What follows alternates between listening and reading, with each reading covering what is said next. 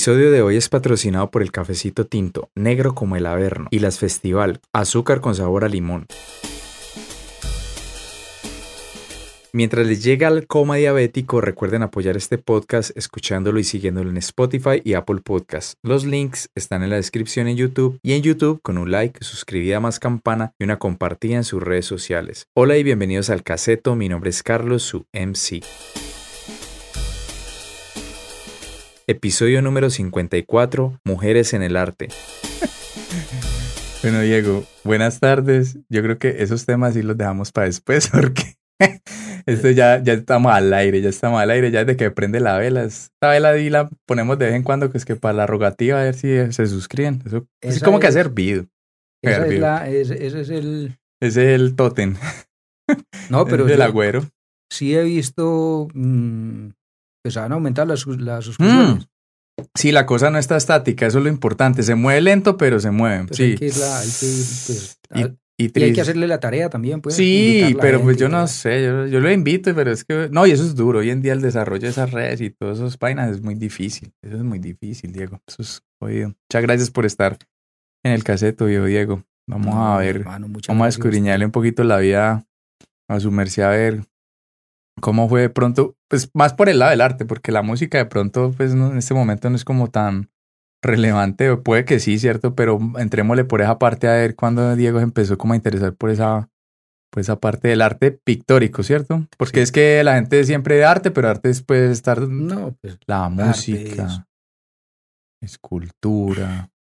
Pues hermano, a mí, pues em, eh, evacuemos lo, lo primero. Lo primero. A mí la música, para mí la música es, ¿qué se dirá? La gran compañera, es una vaina fundamental. O sea, para mí la música es, hmm. es, un, es algo fundamental, es fundamental al ciento por ciento. Pero, pero, mmm, pues la música como oyente.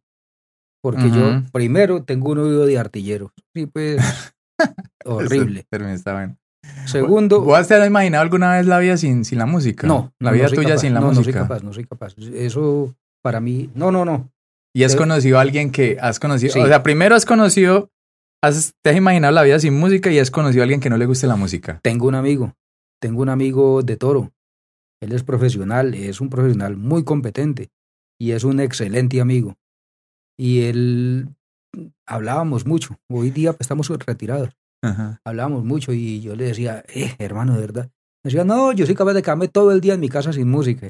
Pero no le gusta, no, le gusta. No, le gusta, no le interesa. O sea, el tema no le interesa, no le gusta. Para él la música es. Uy, Yo no, sé. O sea, yo, yo siempre le he dicho, hermano, yo a usted. Yo no soy, no soy capaz de entender el, mundo en el que usted vive. ¿Cómo así uno va a estar metido un- en una casa o en un local o en, en lo que sea sin escuchar música? Esa vaina. No, y, y hay gente que es que no le gusta. No, a mí, eh, ¿qué música? No, a mí no me gusta la música. Pues, como que lo que. pues, yo no sé, yo no sé. Como que. Uy, no. A mí me parece una persona rara, ¿verdad? Sí, sí, eso que no, le es- guste la música. Eso es como no es normal. No. A mí me gusta la música, pero, pero yo sí, un espectro, pues así. Claro, es que hoy en día toca así. Yo, mm, pues yo ya estoy viejito, yo ya voy para el quinto piso. Entonces a mí me tocó los primeros cinco años de mi vida, vivíamos al frente de una cantina. Entonces, caballero gaucho, tangos, mm, bueno, música de cantina, pero Sí, de arrabal, la eh, música. la de, música de arrabal. De carranga, sí, la musiquita esa. Entonces, los cinco o seis primeros años de la vida, eso lo marcan a usted Mm, por el resto. Bueno, después llegaron que las baladas, aunque hoy en día, o sea, de esa primera música de cantina, de eso no me he desligado. Yo escucho Caballero Gaucho, Julio Jaramillo, tangos, Julio Jaramillo rancheras, uf, hermano, y una riqueza musical y Sí. una riqueza conceptual. Oiga, es- ¿verdad que es que ese manera le gustaba la vareta? Yo he escuchado hablar eso de Julio Jaramillo, que es Yo que el man no era sé. marihuanoso. no sé qué tanto, pero sí sé que era bastante bueno para las chicas. Ah, bueno, Pero- era, era, era un gentleman, un gigoló. Sí, pero, pero Pero la vareta Pero- no lo podemos confirmar, no, No, lo sí, podemos a- a- achacar. Ojo, era Julio Jaramillo, ¿quién era? Sí, no. Ese, ay, ¿cómo es que se llama ese que canta esa canción? Claro que eso es como bolero, el, el- con el, el- las 40. ¿Cómo era que Ah, llamaba ese eh, man? ese se el de las 40 es Rolando la serie. Rolando la serie. Esos cubanos sí son... Rechaumeros. Sin, sin, no, pero como que esa gente en, la, esta del bolero y toda esa vuelta como que sí le pegaban bastante la maracachafa. No, y, y, el ambiente, un ambiente muy pesado. Esa gente era trago sin pesar, tabaco y, y, y, échele ahí para arriba. sí, yo creo que eso lo los excesos como que toda la vida se han visto, eso ah, no... Pues desde el inicio del siglo XX, mire, Freud era malito para la cocaína. Estamos hablando de Freud. Sí, el mal era periquero. Pero dañadísimo. ¿Verdad? Lógicamente, pues cuando estaba empezando, entonces él no era, no era periquero en el concepto que lo tenemos hoy, sino... Para meter en un baño en una discoteca, Freud. Eh, exacto. era, era sí, como de pronto una cuestión más terapéutica. pero el tipo era malo para eso y y demostrado, eso está demostrado, que Freud era, pero como le digo, era, era terapéutico, pero era, péguele. Aunque ahorita, ahorita en estos podcasts toca hacer una, toca hacer una salvedad antes para que quede como constancia para Spotify donde uno lo monta, que los datos que se dan aquí son anecdóticos, aquí no van a coger nada de lo que estamos diciendo como la verdad revelada, ni le van a seguir, que es que este man dijo que, que Freud metía perico, entonces es bueno para el psicoanalista o los que estén estudiando psicología, no. Porque en estos días pasados, no sé si te que te cuenta que un, podcast muy famoso, el man, eso ha causado un revuelo en la red y más que todo Spotify le tocó que pones que a revisar archivos. No, pues. Y ya ahorita no lo monta y te salen a vos una, una alerta donde te dice, usted ya conoce las nuevas normas de la comunidad. Porque según eso, esos podcasts cuando se lanza supuestamente datos erróneos como con las vacunas y toda esa vaina, entonces que, cierto, como que eso sería sujeto a inspección y a que de pronto te bajen el podcast y vos andas diciendo de que vos tenés, por ejemplo, la cura para pa el COVID, que son unas gotas milagrosas y estás regando información falsa. Mira el problema tan tenaz en el que se metieron con lo de el man este de, de Factor Miedo. ¿Cómo se llama él? Ese, de ese te estoy hablando, Joe Rogan, de, de Fear Factor. Eh, sí, cuando, cuando el manda, eso hace mucho tiempo, ese, de ese te estoy hablando. Que hubo artistas que, que dijeron que les bajaran toda la música. Exactamente. Pero, pero yo sí doy así la verdad, en, en, en, en, términos prácticos, yo no veo un estudiante de pregrado que le digan, haga un, haga un documento y, y anexe su bibliografía y que digan, bibliografía, podcast tal y tal y tal. no, sino que mucha gente supuestamente, como ese man es tan famoso, dices, es que ese man tiene como 11 millones de seguidores y no sé cuántas descargas al mes ahí. Entonces, supuestamente mucha gente coge eso por, por, por datos muy, muy, muy científicos, porque él lleva gente bien, pero también lleva gente muy, muy, que de pronto están en las teorías de la conspiración o tienen su realidad y su verdad y ellos dicen que esa es la verdad. Entonces, ahorita Spotify se metió que galletada porque ya le sale a uno eso. Entonces, si uno de pronto lanza una cosa, entonces yo creo que uno se, se salva donde esa aclaración en este momento y que diga, no, aquí lo que van a escuchar son datos y son cosas anecdóticas, nos podemos pelar por, por años. Y, y, y, preferiblemente tómeselo como algo chévere y no crea mucho. No crea mucho, crea la mitad de lo que, de lo que escucha. De lo que va a salir aquí, crea la mitad. y la otra mitad corroborre, esa mitad, otra mitad corroborre la, otra mitad. Crea la mitad y esa mitad tenga la, entre unas comillas muy grandes porque porque esto es... Sí, no, esto es, esto es anecdótico y no estamos aquí para andarle revelando la vida a nadie ni nada. Eso es como un punto de vista, digamos, de este lado, como dice el cuento de la mesa, que por ahí ese man siempre tiene que quedar. O sea, ese man cuando está, cuando ha hecho el podcast acá, si no late, no es podcast, es ah, el caseto, pero igual hace parte ya del paisaje. Es un, Diego, es un miembro más de él. Sí, cinco años y, y la musiquita de como el rockcito y eso cuando llegó. Bueno, entonces después llegó pues el cuento de los de, las baladas. de las baladas, que ya hoy en día hay unos baladistas geniales que yo creo que que nadie, que no tienen desperdicio, pero, pero pues son la excepción a la norma. bueno, y ya, y ya el rock, pues más o menos como mm, década de los 90 empecé pues como a mirar rock en español, que aquí, que en estos pueblos, pues, pues el pueblo es muy querido y yo lo llevo pues en mi corazón, pero las cosas por su nombre. A estos pueblos todo llega tarde. sí, sí, sí. O sea, las cosas o sea, esto no es Nueva York. Pero, pero aquí todo llega tarde. Fíjate, Diego, que ahí sí de pronto tengo que disentir un poco de vos. De pronto, particularmente no te pasó, pero por ejemplo, yo sí tuve la fortuna cuando estaba pelado en los noventas De aquí, no sé, fue eso como una cuestión muy, muy, muy beneficiosa para uno que aquí cuando llegaron las primeras parabólicas que las montaron ahí en el pasaje Grajales. La perubólica. Eh, para que eso repartieron y eran como las cuadras más cercanas al parque. pues yo iba como a cuatro cuadras y ¿cómo te parece que logró entrar en TV? Yo recuerdo ah, que a mí me tocó en TV gringo. Entonces, eso era un, un, un océano, ve, un, un, un, ¿cómo se llama esa vaina? Que están los desiertos. Un oasis. Un oasis en el desierto. Entonces, por eso de pronto uno tuvo la fortuna de que le llegara la musiquita, pero lo que vos decís, claro que hay que salvar a la radio de esa época, porque aún así ponían rockcito en español, eh, house, yo me acuerdo, música en inglés, uno escuchaba en la radio yo recuerdo hace, no, pues que ya perdí la cuenta, pero sí recuerdo hace muchísimos años, yo creo que a usted ni le tocó. Eh, Radioactiva tenía los domingos en la noche Mm, un programa que se llamaba La Cortina de Hierro, que era sí, a mí me tocó. Sí, claro. Y ese man hizo una tarea para, para, ese man hizo una tarea para el metal en Colombia, que, o sea, una vaina que uno, en Colombia todavía no hemos sido capaces de dimensionar lo que él hizo, mm. porque era la época, ahí sí, de cassette y mm. de vinilo. Vinilo. Y de mandar, y de mandar cartas epistolares y, y mandarla y esperar que, esperar que llegara a Suecia o Noruega un mes. Y de allá para acá otro mes. Y el tipo logró cosas que, sí. pues aquí se escuchó a Bursum, se escuchó a... Sí, eso era bien pesado. Es una escena muy pesada. Se escuchó que en la época era ultrametal. le decían a eso, es que el ultrametal. Y nosotros éramos unos niñitos, unos culicagaditos. Recuerdo con un amigo William y algo otros dos, escuchábamos eso no, eso era como del diablo del radio. Y nosotros nos tapábamos la cabeza con la cobija, pero siempre como que... Claro, y, no y no teníamos ni idea qué era esa vaina. Sí, la curiosidad, ¿no? Pero desde, sí, ahora que recuerdo, sí, desde, desde esa época como que...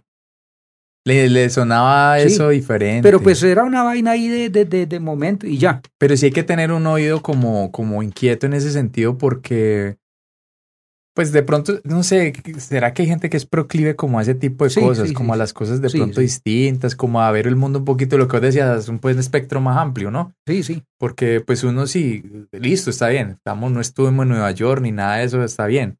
Pero mira que logramos como, como buscar el, el, la beta, así fuera mínima, encontrar la beta y encontrar los amigos y todo para estar en una, en una comunidad tan pequeña, tan conservadora, lo que vos decís es que uno, ¿cómo le llega a uno eso acá? De pronto una ciudad, la gente en Cali, un Medellín, de pronto un Bogotá, pues ahí sí no hay excusa. Pero uno en un pueblito de eso, entonces mira que siempre la, la, la inquietud estaba por ahí. Y claro, la radio, pero la radio en esa época era más, como más polifacética, era como más... tocó la época, la época buena, buena, de la, radio, una maravilla. Inclusive, yo soy un nostálgico, yo soy un nostálgico de la radio y, y, en, y en Internet se encuentran cosas muy buenas y de vez en cuando yo escucho esas voces de la radio en Internet que, que hoy no hay. No, no, no, no, no, no, De vez en cuando me entra la loquera y buscar, buscar un, un Otto Gravestein, un, un este señor Julio, mm, eh, eh, el Chupo Plata, Armando Plata Camacho, o sea, las voces de la época. Sí, la radio en esa época era otro cuento. Es que yo me acuerdo que hasta, hasta en la... O sea, hoy en día todo es muy homogéneo. Todo es hoy en día, pues en lo que vivimos, en nuestra realidad es muy homogéneo. Claro. Esta es como la misma música, por donde usted voltea es lo mismo. Mientras que en esa época era como... Es que hasta en las discotecas, yo recuerdo que ponían house, ponían música en inglés. No había problema, la gente no. tenía problema con escuchar música en inglés. Hoy en día usted... Eh, es más, me pareció muy particular el que te comenté de ese, de ese toque que todas las bandas. Yo le dije a este, este cuando William, ve, todas estas bandas, weón, todas en español, punk en español, punk, punk, punk, punk en español y heavy en español. Y yo, pero ¿y por qué no escucha rockcito en inglés? El rock en inglés, pues imagínese, eso es la cuna del rock, ¿cierto? Entonces, pues sí, hay bandas buenas en español. Yo digo, yo por ejemplo sé algo de inglés por, el, por la música. Yo lo, se lo aduzco a la música, la verdad. La, inquietud de uno saber, bueno, ¿estas qué dicen en el de mierda que hace? Sí, uno, uno se metía, entonces uno yo cuando entonces la letrica es cuando compraba el álbum con la letrica y todo, y uno era ahí, es que con el álbum, el, el diccionario inglés y tratando de, de acostumbrar el oído. Y, y, y, siempre, yo tengo un amigo en Toro que aprendió inglés Y él es profesor de inglés. Y aprendió inglés en un cafetal, oyendo música. Cogiendo café. Y usted le pregunta, y yo aprendí inglés cogiendo café, porque el tipo escuchaba música, rockero de toda la vida. Y él escuchaba música y se sentaba. Y él aprendió inglés de manera, eh, ¿cómo llamará eso? Espontánea, yo no sé. Como autodidacta, o sea, como por osmosis le entró. Eh, exacto, una vaina tan rara. Y, y, las leyes, la gramática, ¿cómo así? Y él terminó por concluir que si esta vaina estaba adelante, pues, pues yo me imagino que, que, que es voltearla y da. Y le daba una vez, y le daba otra vez, y le daba otra y terminó por entender que era que así funcionaba. Y el tipo hoy en día es profesor de inglés. ¿Verdad? Sí. ¿Y de pronto hizo algún estudio después? Me imagino que sí, ¿cierto? Como para pues tecnificar mejor la cosa, pero, sí. pero imagínate, eso es una historia brutal. Si de pronto nos está viendo, un saludo a Carlos. Ah, usted le manda cuando salga el capítulo, le manda ahí para que, para que el sepa. Un tipo que aprendió inglés y es profesor de inglés y es muy bueno. Así. Ah, a mí, a mí alguna persona me preguntó, me, hizo esa, esa pregunta, hey, ¿cómo, cómo se hiciste? O para lo que sabes, o yo hermano, primero fue la música y después uno ver tantas películas y, hoy en día sentarse, yo la fortuna de, de, esos canales que usted le entran acá, todos están en YouTube, de esos noticieros gringos, emisoras en inglés puro, puro, y usted se pone a escuchar eso todas las mañanas, una hora así, coja unas de terminales y verá que usted educa el oído y va empezando a, a meterse en el cuento. No, hoy en día es. Hoy en día es yo, yo no hablo inglés, la verdad, yo, como le decía, yo tengo un oído pavoroso. Yo no hablo inglés, pero un texto yo lo cogí más o menos amarreo lo que hay ahí, pues uno más o menos. O sea. Sí, no te perdés. Exacto. Del total. Decir hablar, no, es que la, la, la hablada es lo último. Primero se, primero se lee, primero uno lo entiende leyéndolo, segundo lo puede escribir, la parte gramatical, y lo último es la pronunciación, que es la más cabrona. Y, y el oído, pues. Sí, claro, claro. no, uno puede escuchar y entender. Y no, ah, yo cojo por ahí, pero ya hablar es muy duro, y hablar es la más, esa es la pues más dura. Pues claro, porque uno está en un ambiente. Claro. El ambiente nativo de uno. Por ejemplo, yo, cuarenta y tantos años hablando en español y de repente, sí, yo soy gringo, ya. No, no, no, eso no es posible. Además, sí, pero si lo tiran, no, ya lo sueltan y me puto, en tres días tiene que estar hablando en inglés. Le tocó. Pero la, eso es verdad, lo que es el ambiente, ¿no? O sea, el entorno, como lo. O sea, la, adaptación tiene que ser así, porque si usted no se adapta, se lo llevó el, el diantre. O sea, eso ahí sí toca o toca, pero es la, la, necesidad. Aunque yo he escuchado mucha gente que, es que se ha ido a Gringolandia y pues nativos eh, hispanoparlantes, como dice el cuento, y toda la vida, Jake, es que no, no, no cogen una en inglés, yo no entiendo. Entonces, como hijo de puta hacen para vivir en un... Ah. O sea, para barrios que son solo latinos y no salen de dos barrios nunca. Pues usted va para Miami y en Miami hay... Hay como hasta pueblos enteros que no hablan... Pues, pues en Miami lo difícil es encontrar una persona que hable en inglés. es, así. Qué locura entonces, eso. Entonces, pero si a usted le toca en, en otra ciudad, aprende o se jode. Mm, sí, sí, o, o, aprende o aprende. Entonces, Diego, y, ah, pero bueno, el Diego estaba metido con el cuento del rock. Pero entonces el arte como iba ahí paralelo también, te fuiste metiendo con ese cuento. Entonces, mm, para cerrar ese pedacito que nos dijo uh cerrar, pues... No, yo no lo he dejado. No, no, no, no, no. Decimos pues que, que música de cantina y que rock. Pero a mí me gusta, hermano, desde, para, en un sentido más amplio, desde música de cantina hasta ópera. Bien. O sea, yo escucho, escucho, y no solo que escucho, sino que escucho disfruto e intento aprender y datearme salsa, jazz latino, jazz norteamericano, jazz en inglés, eh, ópera, música folclórica. Tengo claro qué es lo que no me gusta, eso sí lo tengo claro. Esa sí la tengo bien clarita. Sí, ya la vería la otra pregunta. Yo tengo claro que no me gusta.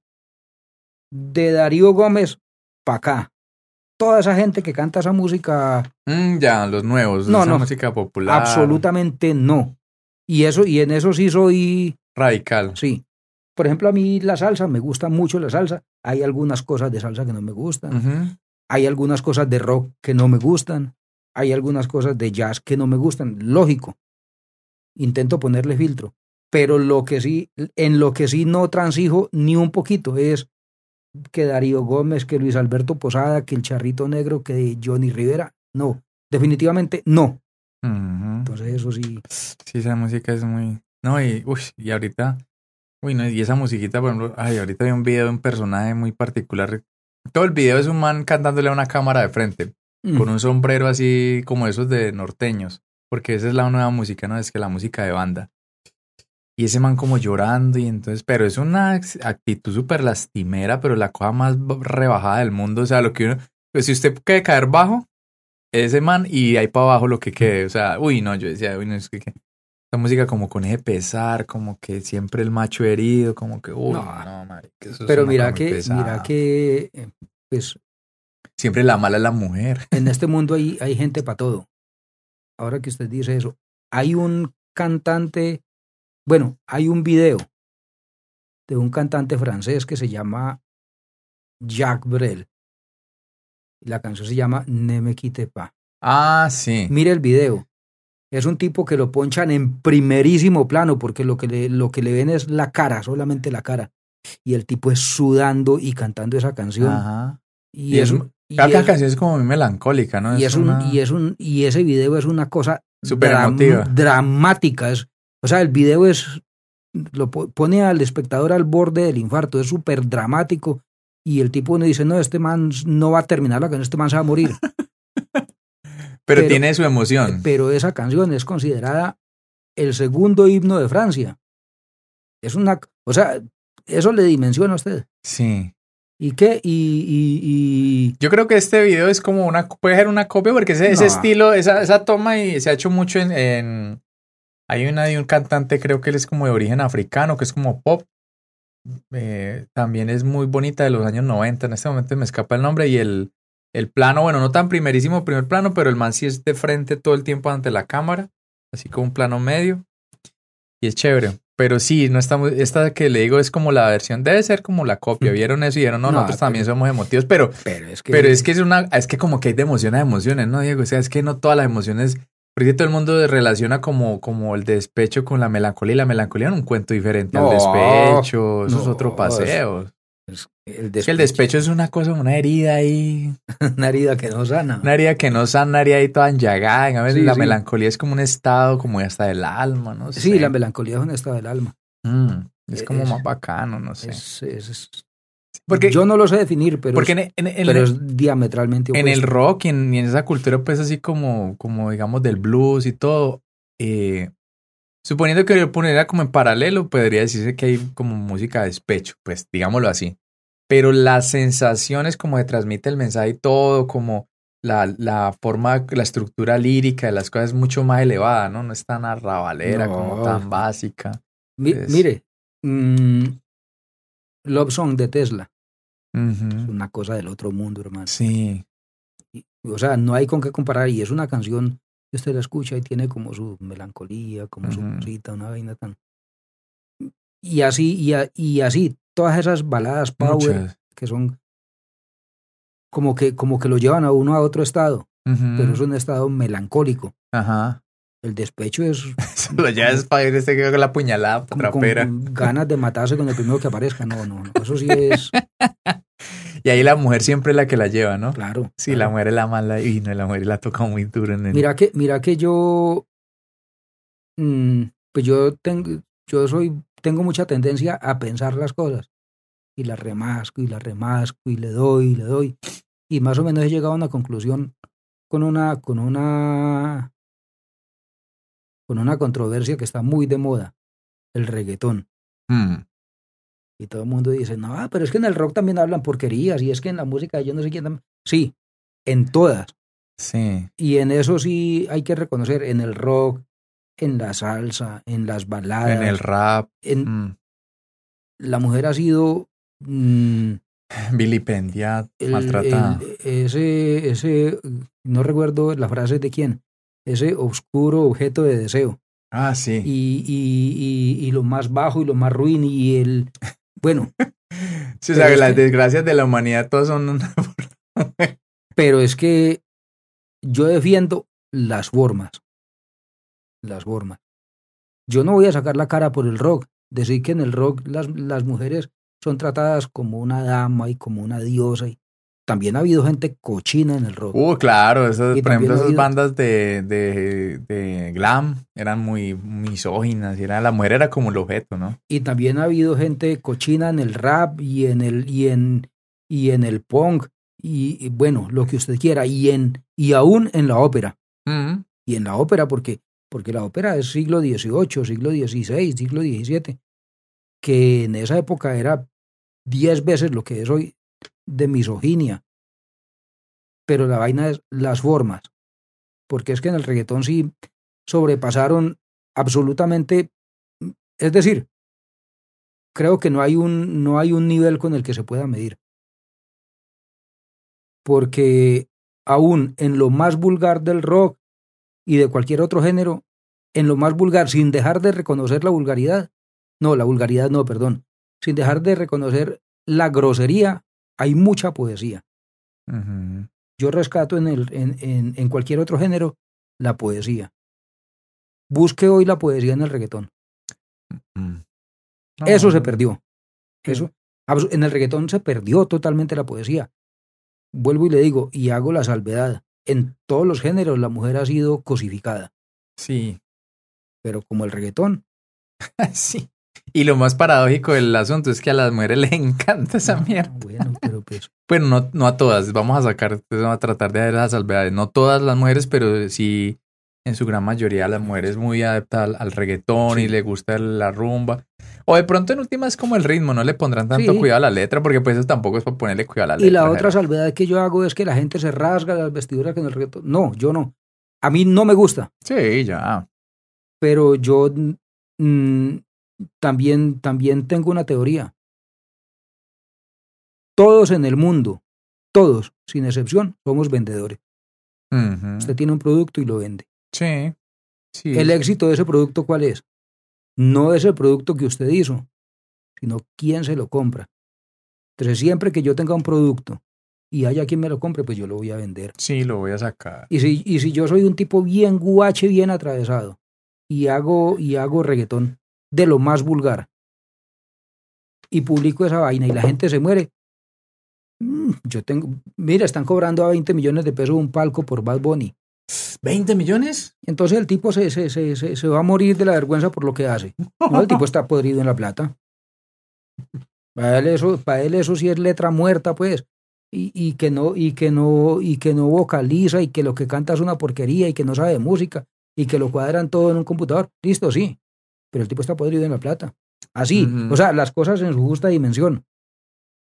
El tipo puede que no sea un artista, puede que no sea un artista, pero el tipo, en últimas, lo que nos importa es la plata, el bill metal. Y si al tipo le compran eso que él vende, pues bien por él. Sí, es así, es así. También.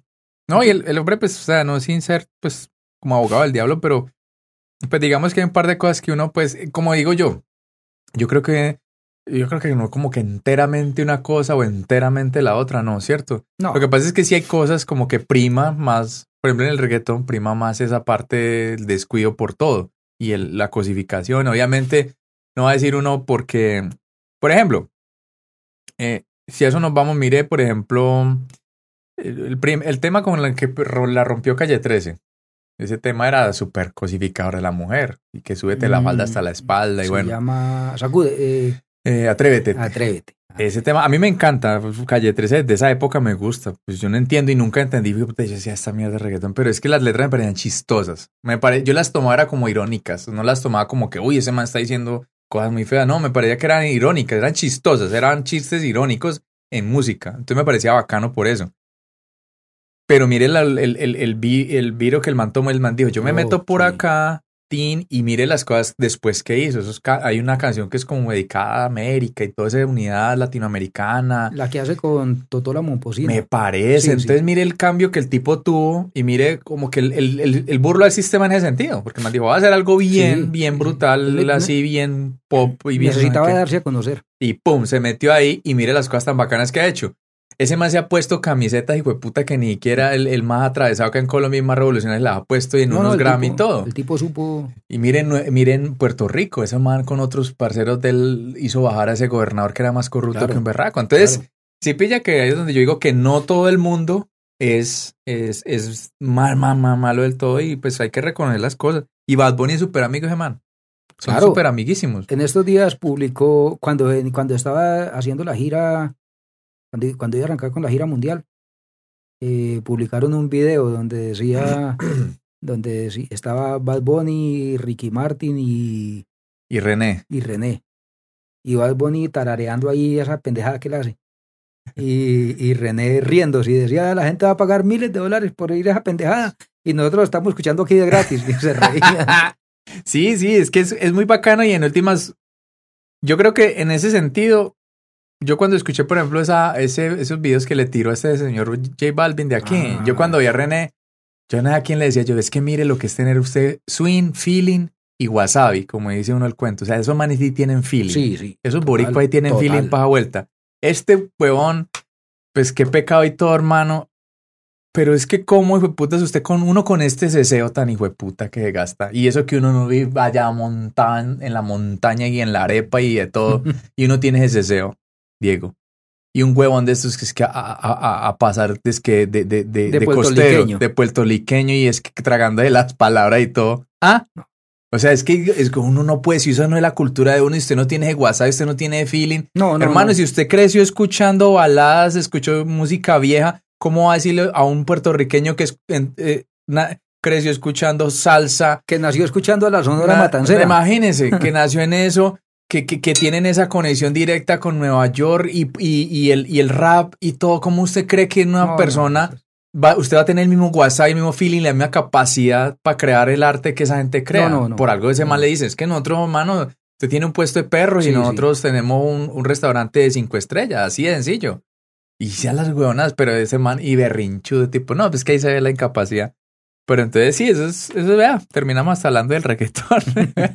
bueno, volviendo al arte, Diego. Lo que sí le digo, para dejar claro, es que a mí me gustan las cosas en su justa proporción, pero el reggaetón sí. No eres capaz. No.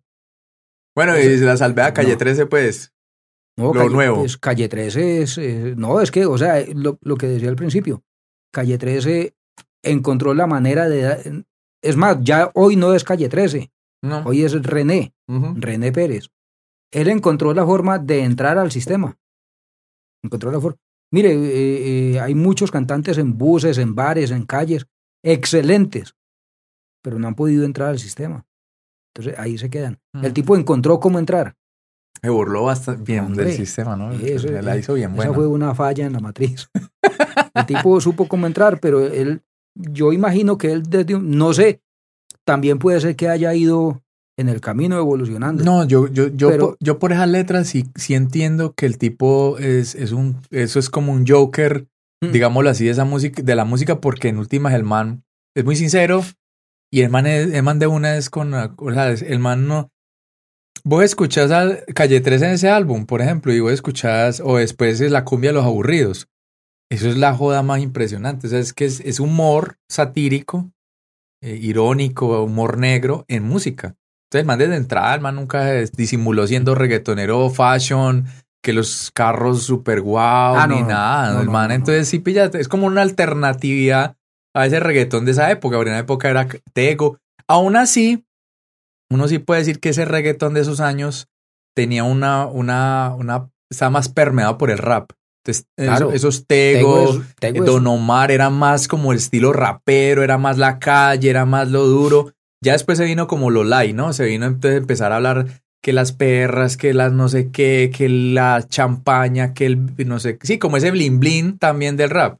Pero al principio eran como muy Tego, era así. Uh, claro, no, es que Tego es, es muy respetado. El tipo es muy respetado. Y eso no es de gratis. Él es de buena familia. El tipo es hijo de... ¿Verdad? Sí, el, el papá de él es médico y es un médico eminente. Mm, pero la, la, vaina de él era la música. Pero es que revise lo que él hacía y revise lo que se hace hoy. No, claro, sí, es eso. O sea, es que las cosas como que tienden, en vez de volverse más pulcras, como que se empiezan a degradar. Es muy chistoso eso en los géneros. A veces es cagada eso. Y desgraciadamente es casi que en toda la música. Sí. Revise usted la música, la salsa de hoy. Y mm. revise, compárela con la salsa de hace 50 años.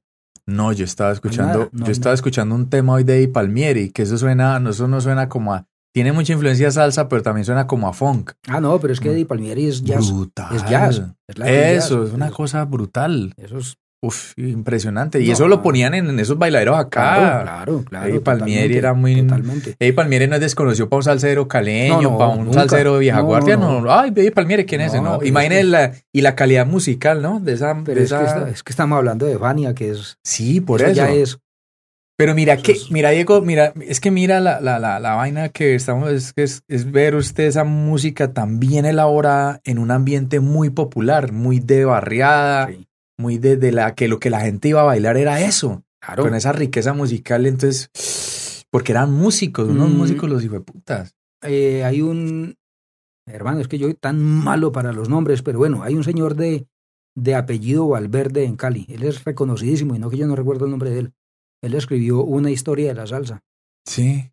Y él, y él ahí cuenta la misma cosa de lo que pasa con el reggaetón hoy. Salvadas las las distancias de la calidad, ¿no? Pero él contaba pues que la salsa a Colombia entró por Buenaventura. Y contaba pues que, que la salsa era la música de los malhechores y las putas. El arrabal como el tango, Para los argentinos. exacto.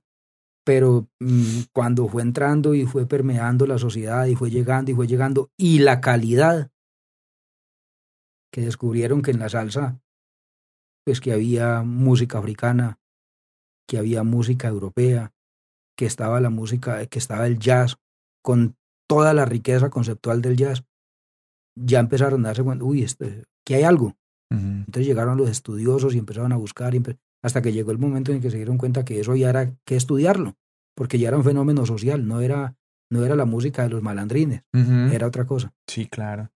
Hermano, más o menos hasta ahí es mi cuento. El recuento. Y con la salsa. perdón, con, la, música, Con la música porque, porque, o sea... No, y si es de hablar de música, nos quedamos aquí, no, hablamos de lo otro, de lo que vinimos a hablar. Eso es más o menos el... el sí, pero igual, pero haces, o sea, de hecho, hace ese parchería muy bacano aquí, un, un barcito salsa y, y rockcito. Ah, pero no, pues no sé, hasta, mire que aquí, aquí hubo, hace poquito abajo al frente de la ermita hubo un, hubo un local donde había buena música y pues el local desgraciadamente se murió. Se murió por, por, por, por sustracción de materia, ya la gente no iba. sustracción de materia, sí, términos. La gente no iba. Entonces, pues. Eso tiene que ser alguien que en su casa que habilite un garajito y lo abra así, que no necesite pues eso para vivir. Lo que hace Chepe. Lo que hacía, porque ya no hace eso. Ah, bueno. Porque ese, ese es otro que. Eh, ese man sabe de música. Sí, Y tiene harta música. Que era el Chepe. ¿Y el arte entonces cuándo empezó a verse ahí como los visos, Diego? ¿Cuándo usted empezó a interesarse en, la, en las acuarelas?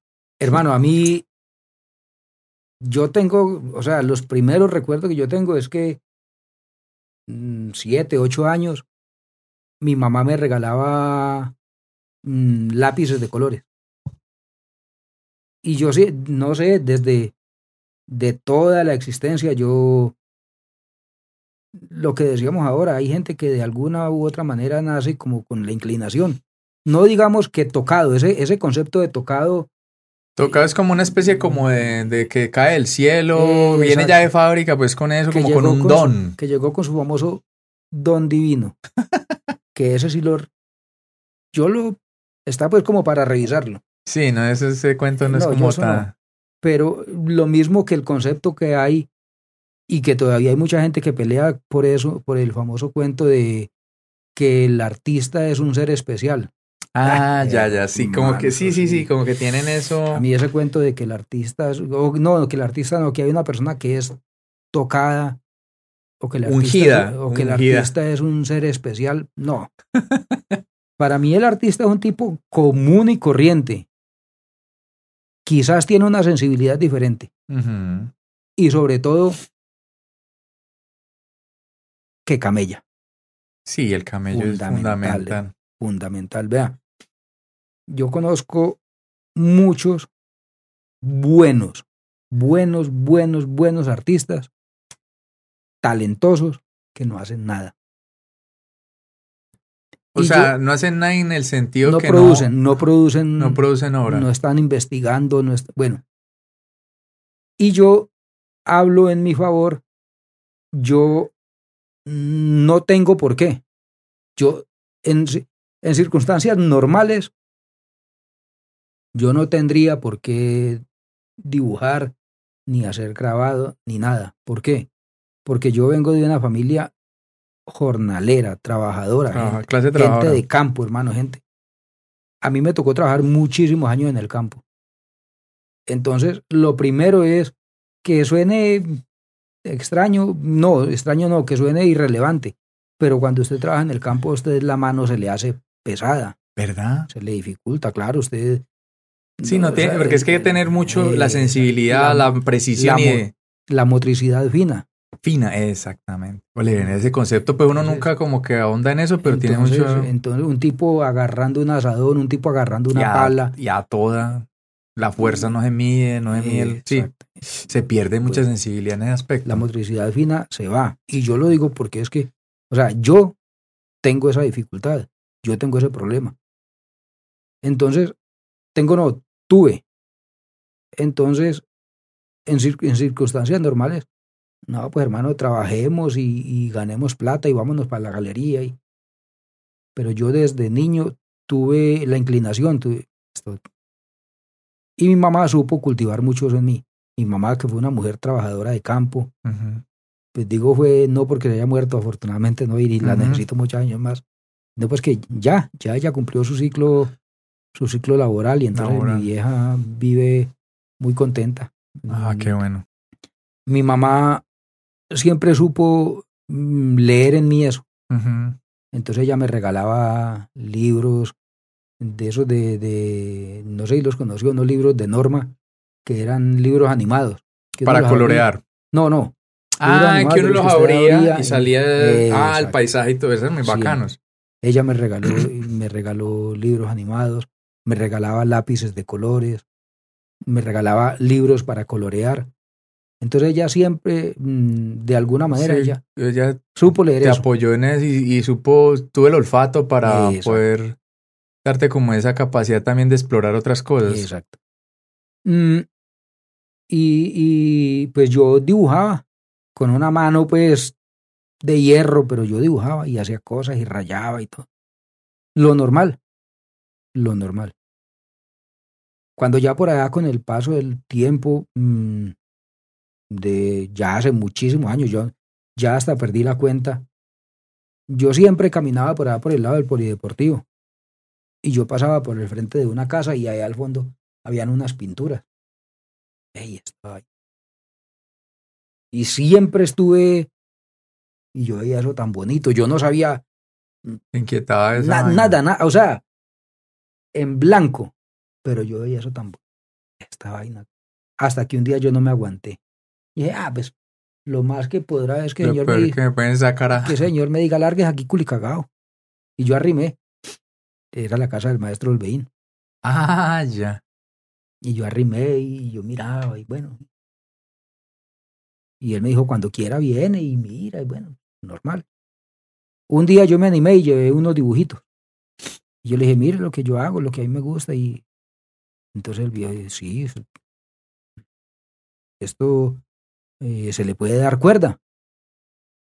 Bueno, entonces él ya empezó a decirme, vea, esto le quedaría mejor así o así, o así. Bueno, desde un principio y fue muy claro, me dijo, yo nunca me voy a meter ni con su dibujo, ni, ni decirle, es decir, con su estilo de dibujo, porque el dibujo, la línea es... Sí, eso es muy propio. Eso es suyo. Ni le voy a decir, dibuje un señor haciendo esto o dibuje una niña haciendo... No, no yo le puedo, le puedo dar ideas de cómo se hace, de cómo cargar más la imagen o de cómo descargar la imagen. Bueno, pero eso es su lenguaje, eso es suyo. Cuando por allá de pronto un buen día él me dijo, lo que usted hace es, es, es interesante, eso mm, le quedaría, eso sería muy interesante hacerlo en grabado. Y cuando me dijo en grabado fue, haga de cuenta que no me hubiera dicho nada. No, pues quedaste igual.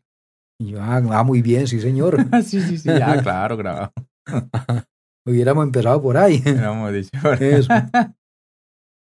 Entonces él ya más o menos me fue diciendo que era el grabado. Y como él me lo explicaba, pero él me lo explicaba pues técnicamente, yo vea. No, claro, usted queda. Entonces un día él me dijo, no, ¿sabe qué? Hagamos una cosa. Mm, vamos al museo. Y él me patrocinó, pues mm, gestionó una beca para que yo tomara mi primer taller de grabado. Taller de en el Museo Rayo. En el museo. Y quiere estar ahí por lo menos. Y tuve la fortuna de tener mi primer taller con uno de los más grandes grabadores de este país, maestro de maestros, que es el maestro Edgar Correal, un bogotano, pero ha sido maestro de maestros. Él es... Eh, ese señor fue no estoy bien si curador, algo así. Él, él trabajó con el Museo del Prado. Oh, y es otro nivel. Y de ahí para acá él ha trabajado con el Museo Nacional. Y bueno, es decir. Sí, no, era una eminencia. Pues, o sea, no estaba, como dice el cuento, no se perdía estuvo, la. Estuvo vinculado. no, sé, no sé cómo, pero estuvo vinculado con el Museo del Prado. Y aquí en Colombia es, es una autoridad. Él se ganó la Bienal. Él se ganó la Bienal de Puerto Rico. Es un nivel. Bueno, entonces ya entendí en la práctica qué era el grabado. Y ya de para acá pues hemos ido mirando y mirando y mirando. Y pues también hago la salvedad, yo no soy grabador. Yo me... Lo que a mí me gusta, tampoco soy pintor. Lo que a mí me gusta, en lo que me desempeño y que considero algo haré, es dibujo. El dibujo. Dibujo. Porque, porque carboncillo. No, yo trabajo tinta, tinta. ah, la tinta. Yo trabajo tinta con rapidógrafo, yo trabajo tinta con, con micropuntas, con lapiceros y tinta china. Ah, ya. Uy, la tinta china es Tiene su, Uy, sí. Pero, pero también se ha ido desmitificando mucho los, los implementos. Anteriormente, para usted trabajar, o sea, tiempos A, para trabajar tinta china había que coger el bambú y sacarle una punta y llenar. Entonces, bueno, ya después llegó la plumilla. Y ya hoy día la tinta china viene en una cosa así. Usted dibuja. Es tinta china. Sí. El rapidógrafo, yo le dije en alguna ocasión al maestro, no, estoy trabajando con rapidógrafo. ¿Y dónde consigue la tinta para rellenar los rapidógrafos? Y yo, no, allí en la papelería los venden a tres mil. Usted trabajó y bote y compre otro. Así, o sea, cultura del desecho. Sí, hubo, hubo, un momento en que esta vaina, los radiógrafos eran, eran recargables. Pues claro, no, no, que no. O sea, era un rapidógrafo, un, un, un, tambor, y entonces usted le echaba la tinta y todo, la, la, todo el misticismo del asunto. sí. Eso me da a mí para discutir el eterno cuento de las tecnologías en el arte. Sí, mucha gente se, ¿cómo es que, es que le dicen que es el primitivismo? Algo así mm. como que que volvernos, pero ¿para qué puta si pues Mire, estuvimos ahí? Hay un colombiano que se llama Luis Ricaurte, él es de allí de Cali, pero lleva muchos años viviendo en México. El tipo, el taller de él es, mm, pues a raíz de todo el cuento de, de los grabadores que se ha venido incentivando nuevamente, unos grabadores colombianos estuvieron allá en el taller de él y ellos contaban, el taller de ese señor no parece un taller de un artista. Eso parece el, hangar de un aeropuerto y lleno de máquinas. Sí. El tipo se inventó un cuento, pues, bien interesante. Hay una técnica de, grabado que se llama silografía, que viene desde. Silo. Mm, ¿Qué le digo yo? Eh, bueno, desde el siglo XIII, desde el siglo XIV, es de lo más antiguo en el grabado.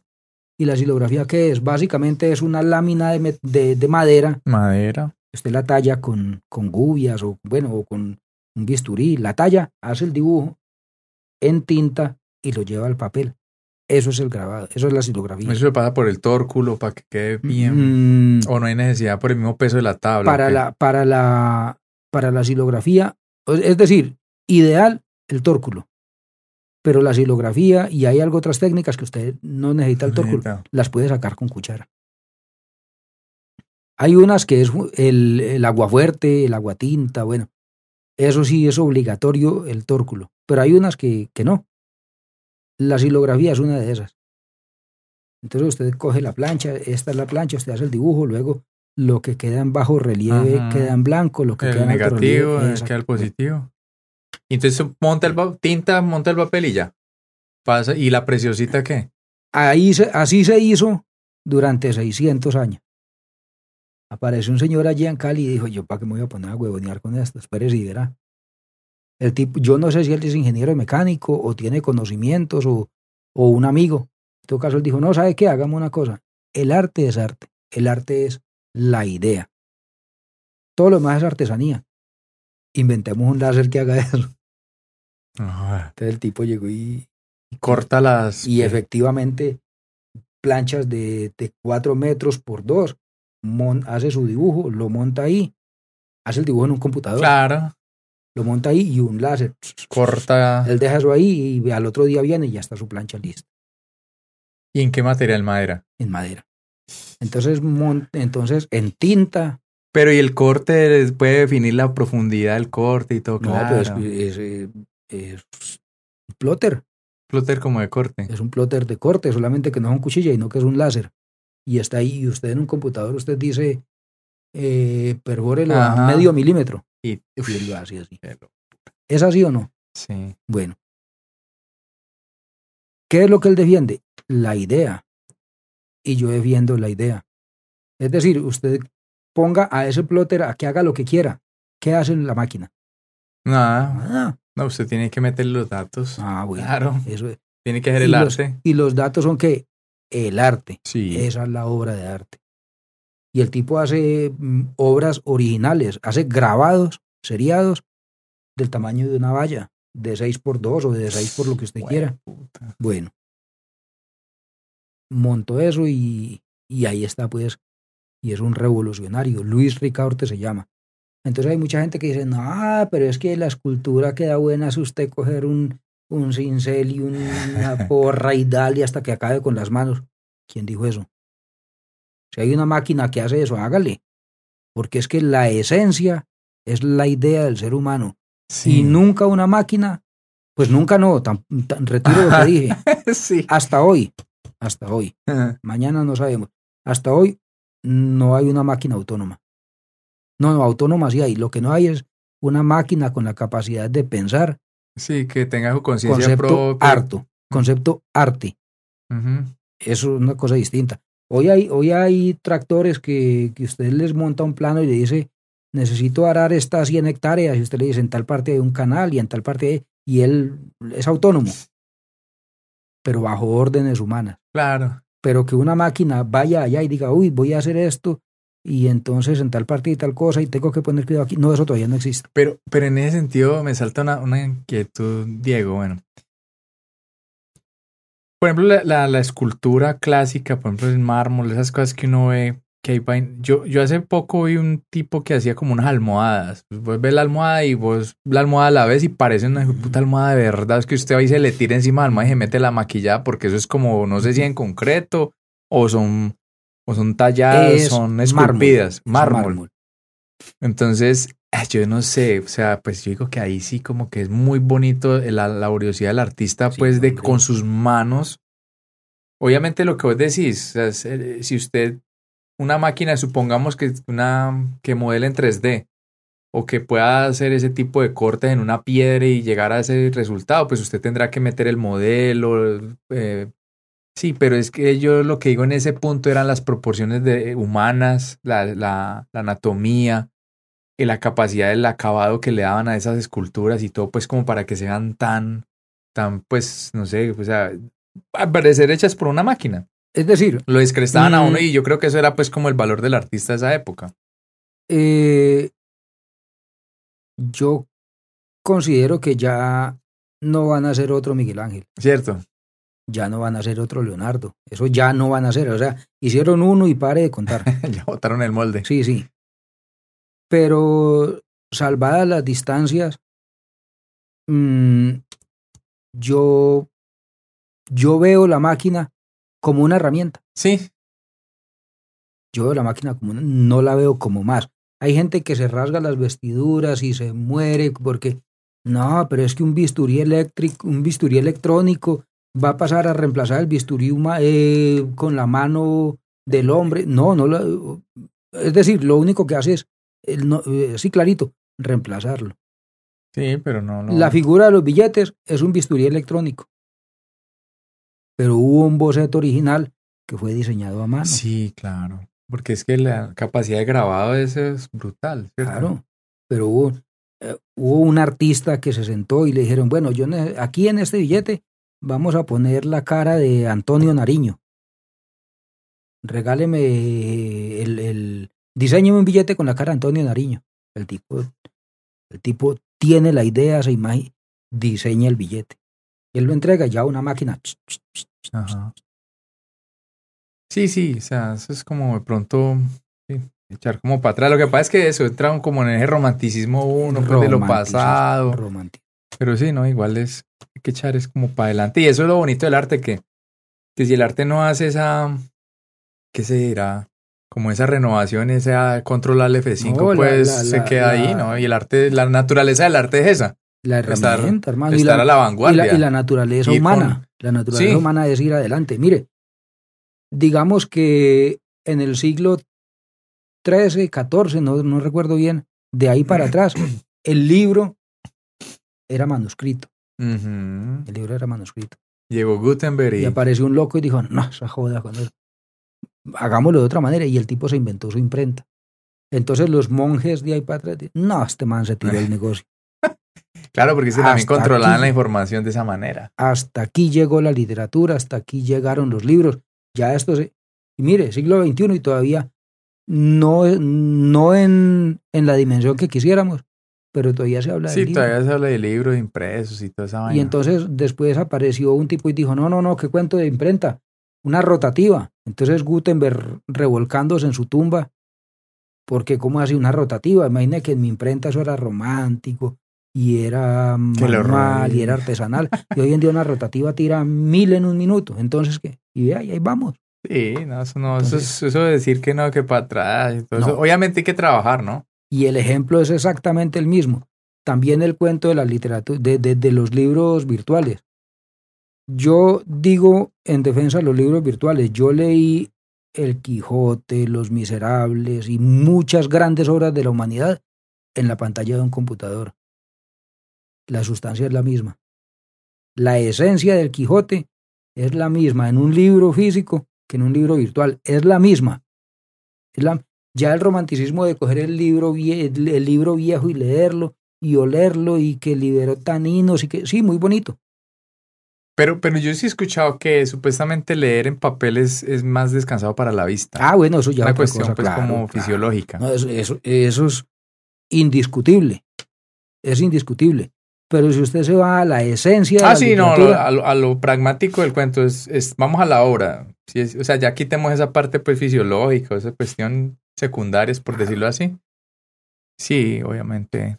Entonces, mm, yo sí defiendo mucho la, la tecnología en el arte. Lo que no puedo defender es los conceptos de arte contemporáneo. Que ahí sí hay unas cosas que, que hermano, usted se queda es, ¿cómo es que un tipo se mata cinco años estudiando en una universidad? Se va para Nueva York o para París a hacer un posgrado, bueno, y viene y pone un vaso en la galería más elitista de la capital del mundo, un vaso lleno de agua y dice, vaso medio lleno.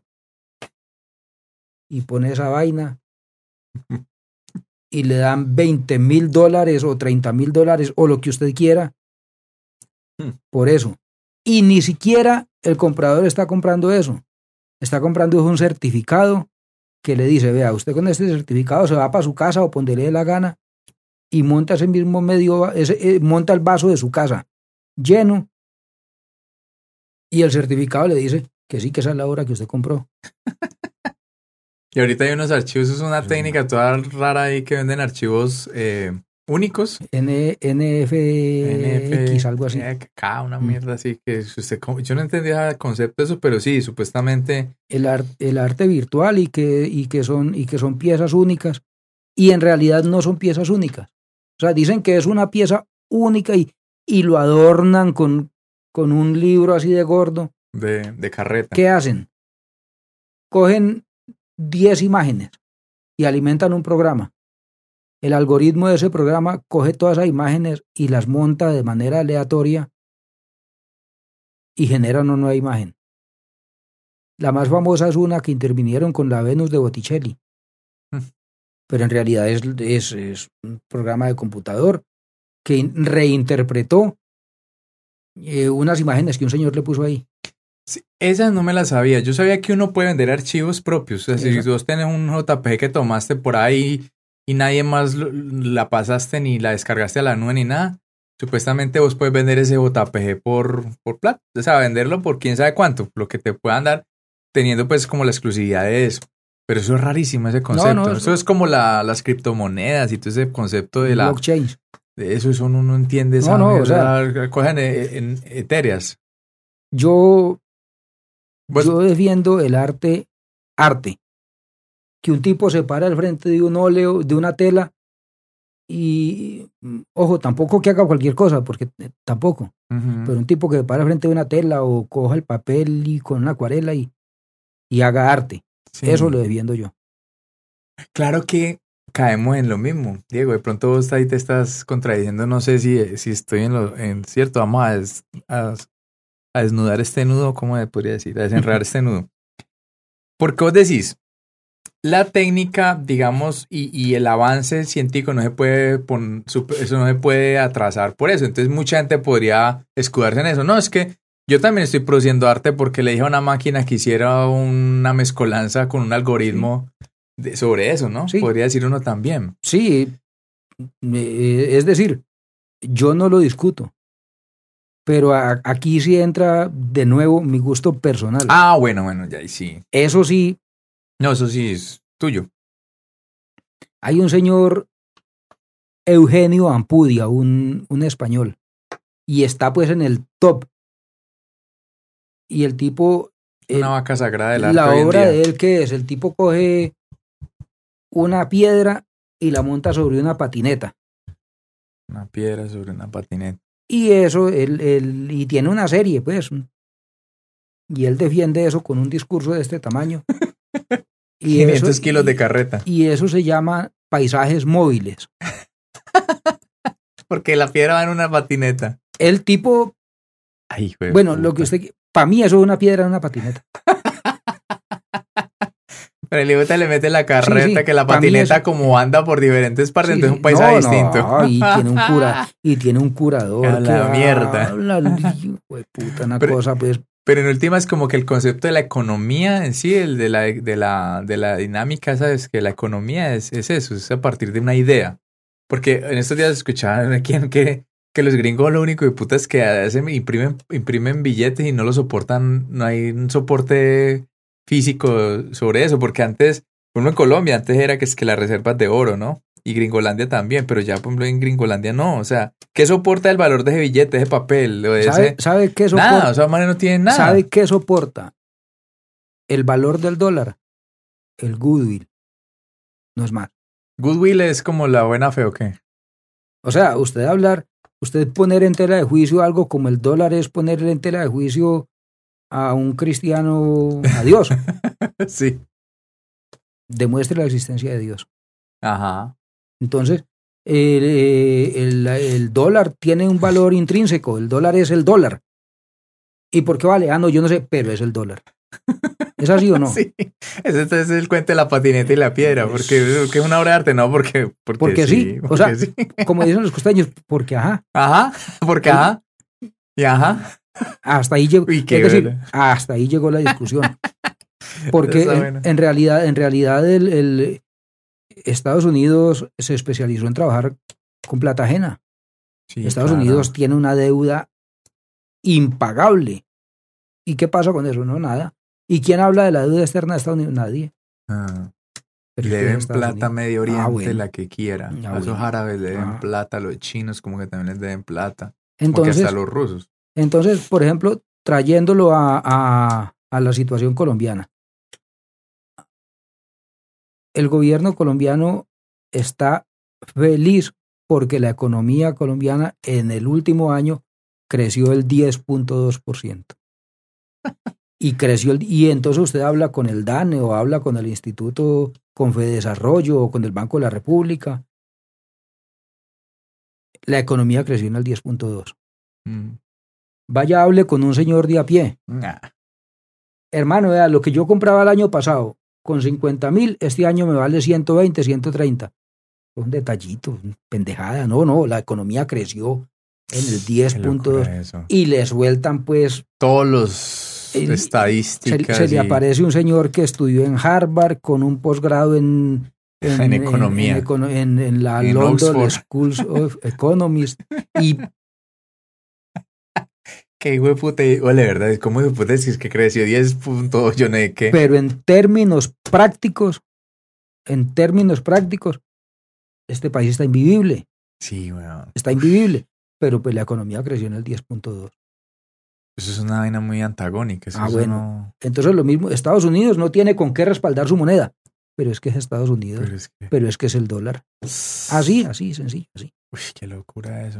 Entonces. Que ya imprimen, imprimen y eso. Yo, yo no, no, no estoy de acuerdo, no me gustan, no me gustan y no indago mucho con las famosas teorías de la conspiración.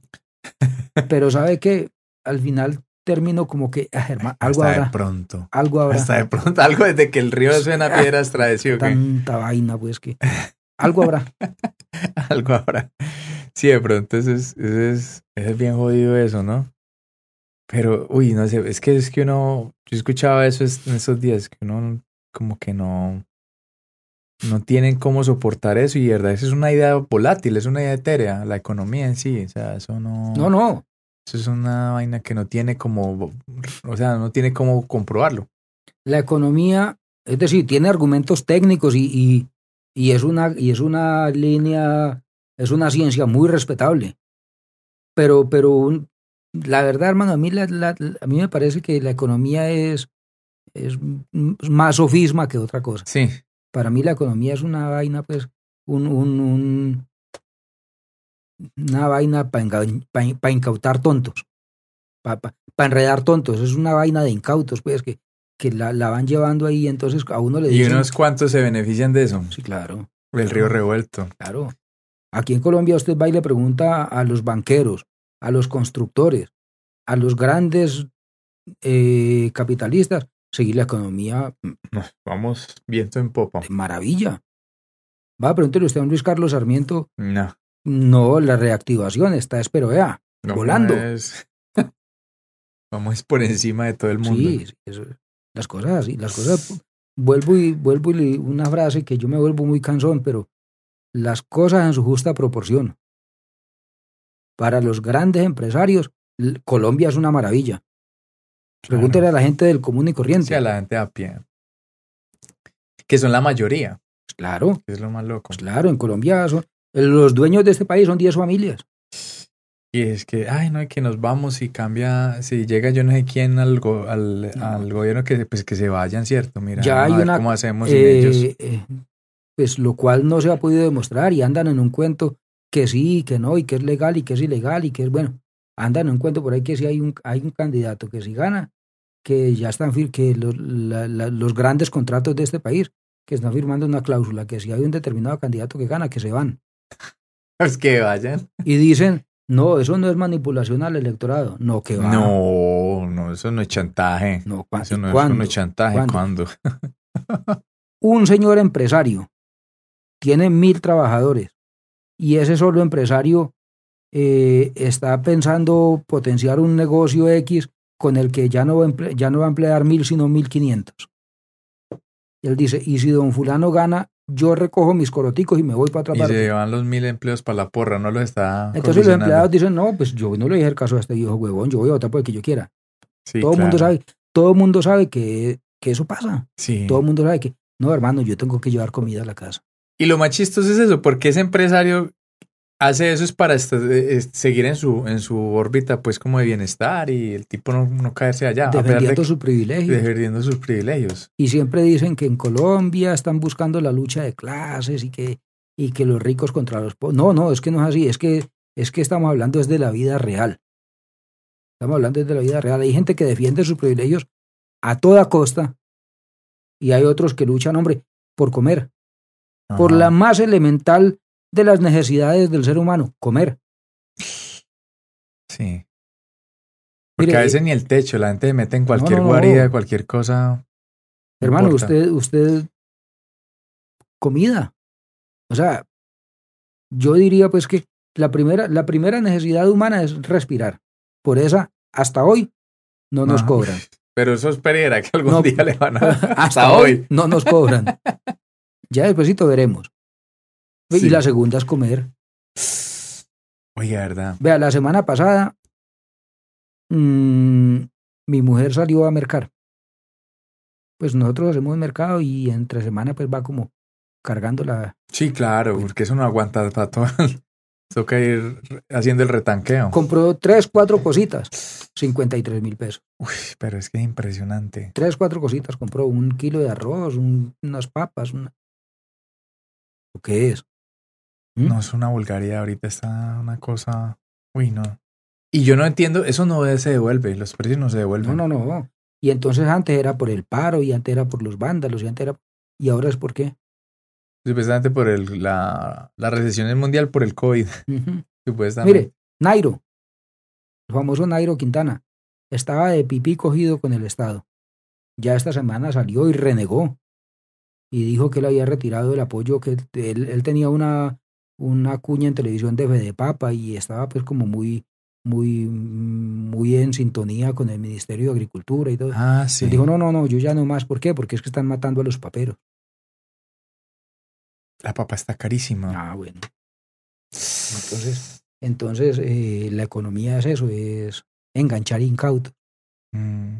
No, hablemos de cosas más, más agradables. Más, hablemos de mujeres y canciones como dicen las, como dice la de Vicente, hablemos de mujeres y qué más, y canciones. Eh, mujeres y canciones. Hablando de mujeres y canciones. Sí, ok. Porque yo, yo de hecho nunca había, nunca había mm, pues yo cuando estudié arquitectura, de hecho, eran muy pocas. La única que yo recuerdo ahí, que es muy buena, que murió hace un par de años, que era conocida tanto en el mundo del arte como en el mundo de la arquitectura, porque ya era de esas pocas, bueno, no, casi todos los grandes tienen esa capacidad de tener esas dos, de tener, poder tener esas dos hinchadas, ¿no? Tener hinchada en el mundo del arte y en el mundo técnico, pues de la arquitectura y en la ingeniería, que era Zaha Hadid. Ella era de origen, ¿qué? Iraní. Ah, en todo caso era, pero como criada como en Inglaterra, algo así. Zaha Hadid. Ella una arquitecta brutal, pero digamos en el mundo de la arquitectura la mujer pues no es como muy, pues así grandes que lleguen a tener renombre como Norman Foster, como Frank Gehry, como Alvar Alto, bueno, amando tantos arquitectos así, Santiago Calatrava que se le caen los mm. puentes. Son muy buenos. O sea, las obras de Santiago Calatrava son unas proezas de la ingeniería y todo, pero eso te empiezan a caer. Y eso por ahora un puente en donde fue, que ese maldito puente en vidrio, y eso empezó a llover y ese y la gente se iba de culos, y eso es una cosa loca. O sea, como una escultura. En China, en China, en China. ¿Sí fue en China? Que, que el piso era como, o sea, la cosa así en planos y en realidad virtuales ve muy lindo. Que lo pisaban y se fragmentaba. No. Se ve, no, no, o sea, tenía un efecto óptico que lo pisaban y no, se no, no. Eh, eso yo no recuerdo dónde fue, no sé si es en Londres, en Inglaterra fue eso, pero el caso es que el puente lo tuvieron que desmontar unas vainas porque el piso literal era de vidrio, pero el problema de ese piso en invierno o en un aguacero es que eso era un patinódromo. Entonces, claro, se ve la obra, la ve en renders y la ve construida y no pasa nadie por ahí, que es cuando esté lloviendo o sí, en unas condiciones de climáticas excelentes, o sea, idóneas. El puente ve brutal, porque un brutal puente con el piso en vidrio, una cosa loca, además de que la escultura y todo, pero, pero el hombre tiene harta queja. A mí nunca me gustó la obra de Calatrava, la verdad, no me parecía como bacana. Pero, pero hay otros que, que sí muy buenos, pero eran muchos, muchos hombres, ¿cierto? Entonces la única mujer. Y, oh sorpresa, que, uy, hay un resto de mujeres. De hecho, por ejemplo, a mí, y alguna vez en la universidad hice un trabajo sobre Kandinsky, porque pues ese era un artista, pero hacía parte de la Bauhaus, que es una escuela de artes y oficios que, digamos, precursora pues del diseño industrial, la arquitectura, digamos, eh, moderna. Entonces, Moderna, pues de la modernidad, no porque la gente cree que moderna es de hoy, no, la hoy es contemporánea. Entonces uno siempre, ay, moderno, ¿no? Pues para los 50, esa era la arquitectura moderna. Y, y Kandinsky, uy, claro, ¿no? El trabajo de Kandinsky y que eso es tan brutal cuando es que no, que la que, que le había una que antes hizo eso como 20 años atrás y una mujer y mm. por las cuestiones de, de qué será, la cultura, el machismo, no sé qué. ¿Cuál es el también del hombre para que la mujer figure? Bueno, mm, pues inicialmente ese era el tema que traíamos, pero, pero me he movido Estaba a tocar que editarlo, cortarlo y montarlo adelante. hacer una. No, eso. No, igual hace parte de la charla, pues. Antes de, sí quiero invocar en mi favor que a mí la obra de Calatrava, uff. ¿Te parece bacana? Me encanta. No, mira que yo, yo, voy a decir, yo voy a decir que como de pronto una cuestión escultural artista, o sea, como arte, me parece bacano, podría decir que sí. Sino que es que yo lo veo como del lado del arquitecto, que el arquitecto uno, uno le enseñan a que tiene que hacer cosas bonitas. Y funcionales. Esa es como la teoría. Por ejemplo, es, em, es que hay como dos vertientes. Están los funcionalistas, por decirlo así, que nos gusta el, el, lo bonito, lo estético, pero que sea funcional, que las cosas no sean porque sí. Y está, hay mucho, mucho arquitecto que se transgrede un poco eso de la funcionalidad por el arte mismo y por la estética. Por ejemplo, eh, los edificios de Gehry, Frank Gehry. eso es una brutalidad en cuestiones de costos, en cuestiones de funcionalidad. Usted, usted ve un edificio de ese man y esa mierda son los recorridos, tiene puntos muertos, espacios perdidos, eh, un montón de cosas, ¿cierto? Que usted dice, en ese edificio, puta, fuera que vale una furgo de plata, que usted con esa plata puede hacer tres y quedan chéveres y bien bacán y funcionales.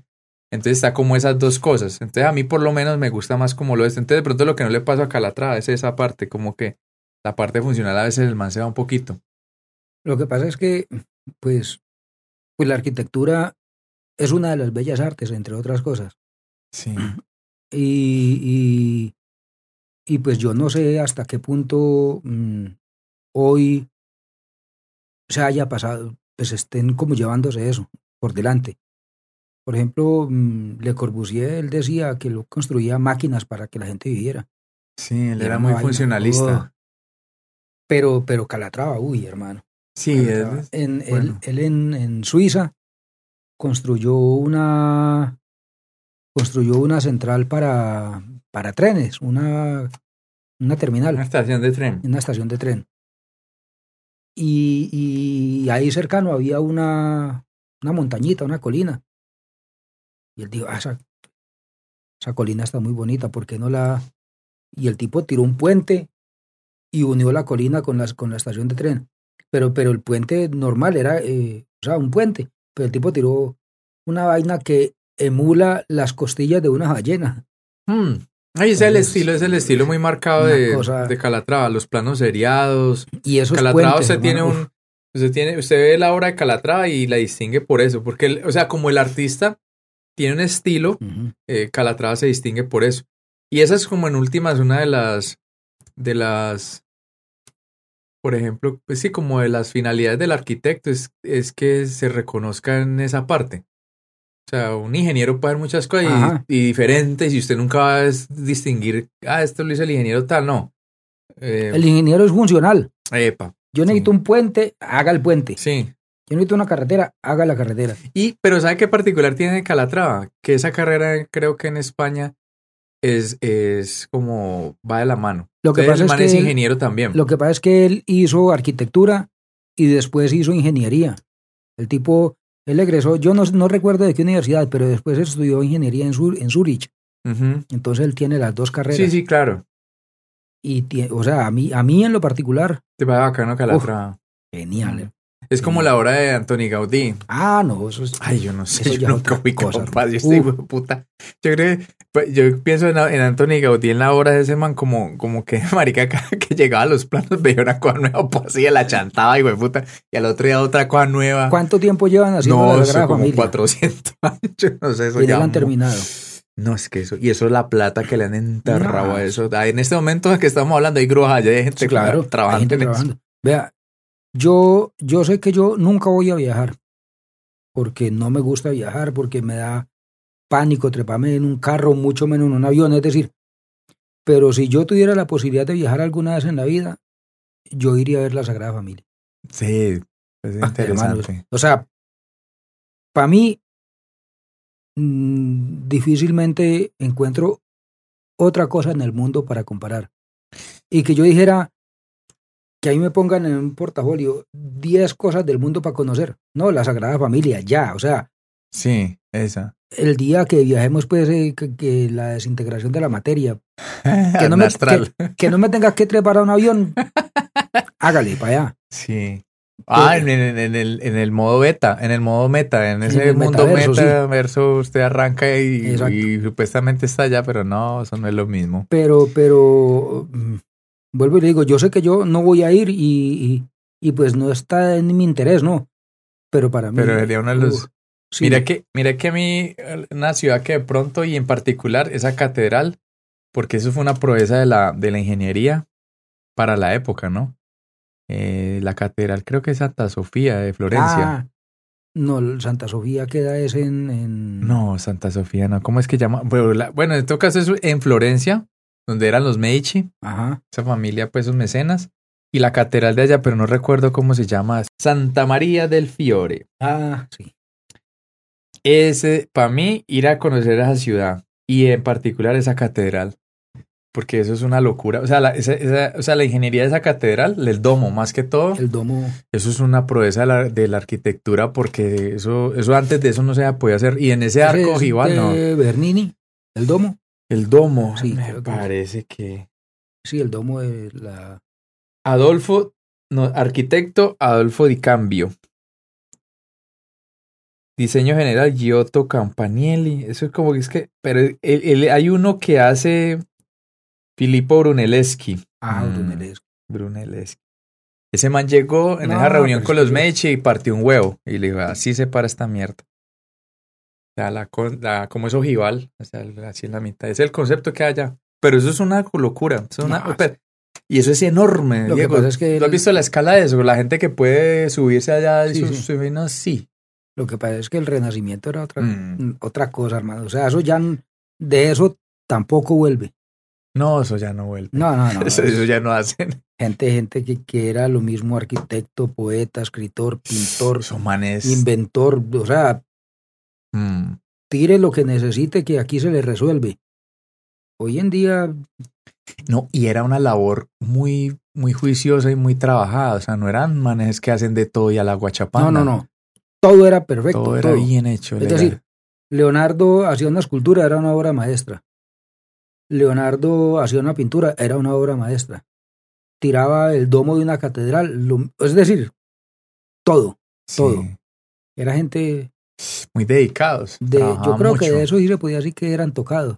Yo creo que No, yo creo que va más por el trabajo porque también el periodo de tiempo que hicieron sus cosas, eso no eran de ocho días, como los pelados hoy en día quieren hacer cualquier cosa, un diseño, no de que en, en, tres, en tres minutos cogen la canvas y la mucho, Mucha investigación y, y, trabajo. camello, camello, camello, día y noche.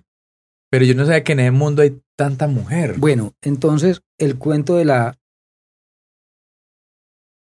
El cuento de, la, de las mujeres en la pintura, en el arte, no, no digamos en la pintura, en el arte. Hermano, eh, pues desgraciadamente, yo creo que no es mentira ni es un secreto para nadie no podemos hablar tampoco del mundo occidental, sino del mundo mundial. El mundo mundial. El hombre, pero no, no el hombre como género humano, sino el hombre como género, como hombre. El hombre ha sido el dueño del mundo. Entonces las mujeres desgraciadamente han sido relegadas, pero de la forma más, más infame. Pero ¿cuál será el, cuál será el fondo de eso, Diego? El hombre, ¿será el hombre tiene miedo en el fondo de la mujer? Hermano, yo creo que el hombre le ha tenido, es un miedo ancestral, es un miedo, es decir, eh, hay un personaje de una tira cómica, no recuerdo cuál es, que dice que el hombre, el, en este caso el hombre, el ser humano, le tiene miedo a lo que no conoce. Entonces, trayéndolo aquí puntual, el hombre le tiene miedo a la mujer el hombre le tiene miedo a la mujer y entonces eh, el poderío del hombre lo único que ha hecho es apabullar. ocultar, aplastar, aplastar con una bota al otro militar género. A las mujeres. Mm, Entonces siempre las relegó a tener hijos, a estudiar para hacer feliz al marido, a cocinar, y resulta que no. Entonces ahora con, con, con este fervor del feminismo, que entre otras cosas también hay que decirlo, el feminismo es una maravilla. Pero, como en todo hay de todo, el feminismo, feminismo, el que busca la reivindicación, el que quiere revisar la historia, eso es maravilloso. El feminismo like, el feminismo fashion, una porquería. Pero el feminismo que quiere reivindicar a las mujeres, para mí mm. es maravilloso y, y, y que quiere darle, no digamos, o sea, siempre dicen, no, es que queremos que mujeres y hombres sean iguales. Mm, Me hago responsable de lo que yo voy a decir. Eso nunca va a ser posible porque es que el hombre y la mujer son diferentes, Sí, biológicamente. biológicamente, conceptualmente. No, y es que la biología, la biología, ya en sí nuestra biología hace que nosotros tengamos unos comportamientos distintos. Claro, Sí, por ejemplo, la parte hormonal es muy diferente en un hombre que en una mujer, entonces por el comportamiento va a ser diferentísimo. O sea, pero y eso sí, es biológico. o sea, Eso no hay nada que hacer ahí. Y entonces hay muchas, muchas feministas extremas, ortodoxas, que, que inclusive quieren ir en contra de eso. Pero fí- fí- fíjate, Diego, pues de pronto no sé, no, pues como ortodoxa es como a la vieja usanza, yo diría que más bien mm, contemporáneas, porque las ortodoxas realmente eran las que exigían lo que vos decís, digamos, la reivindicación de ciertos derechos, de ciertas cosas, pues que eran como derechos humanos, vainas así, que es un ser humano el que tiene derecho a eso. No es porque sea el género, sino el del humano, es un ser humano. Que esas sí creían y que eran como los movimientos reales feministas y que las de hoy en día han llegado a, a- a esa parte pues ya, ya decir que no, que, que los hombres pues somos el coco, que el hombre pues no sirve para mierda, de, o sea, servimos seis metros bajo tierra, que ese es el radicalismo femenino y que eso es más contemporáneo, esa, Mire, hay una esas señora, olas así tan, tan brutales. hay una señora colombiana, pues muy famosa, muy intelectual y muy lo que usted quiera. Póngale todo lo que quiera. Pero mm, a mí me da la impresión que ella odia a los hombres. ¿Y por qué odia a los hombres? Porque son hombres. Uy, eso, sí. Eso es la misma huevonada. Yo creería que eso es la misma huevonada que el racismo, que... y, y esa señora tiene un nombre propio y es muy reconocida y muy querida. Carolina Sanín. Ah, Yo creo, yo creo que ella odia a los... ¿Usted por qué odia a los...? Porque son hombres nomás. Porque es hombre. Sí, ese es, ese es, el, ese es el, el argumento más No, grande. que, hermano, no, hay gente... que pesa, hay y esa, es que qué pesa, no, esa, y esa señora es, es inteligente, es capaz. Es que eso. sí, o sea, Qué locura. a ella, a ella, mm, es decir, a ella ese pensamiento le va muy mal, porque es que ya no es ninguna pintada. Mm, Pero, pero, mm, usted odia a los hombres, ¿por qué? No, porque es que es hombre. Hay mujeres, hay, han habido y habrán mujeres muy valiosas. De la misma manera que han habido, hay y van a haber mujeres, pues, discúlpeme el término, basura. Sí, claro. La misma cosa, han habido hombres muy valiosos y han habido y habrán hombres basura. Eso no tiene nada que ver ni con hombre ni con mujer. Pero entonces, el cuento aquí es quién ha sido el que ha apabullado y el que ha, Relegado. el que ha escrito a su conveniencia, a su amaño, la historia, el hombre.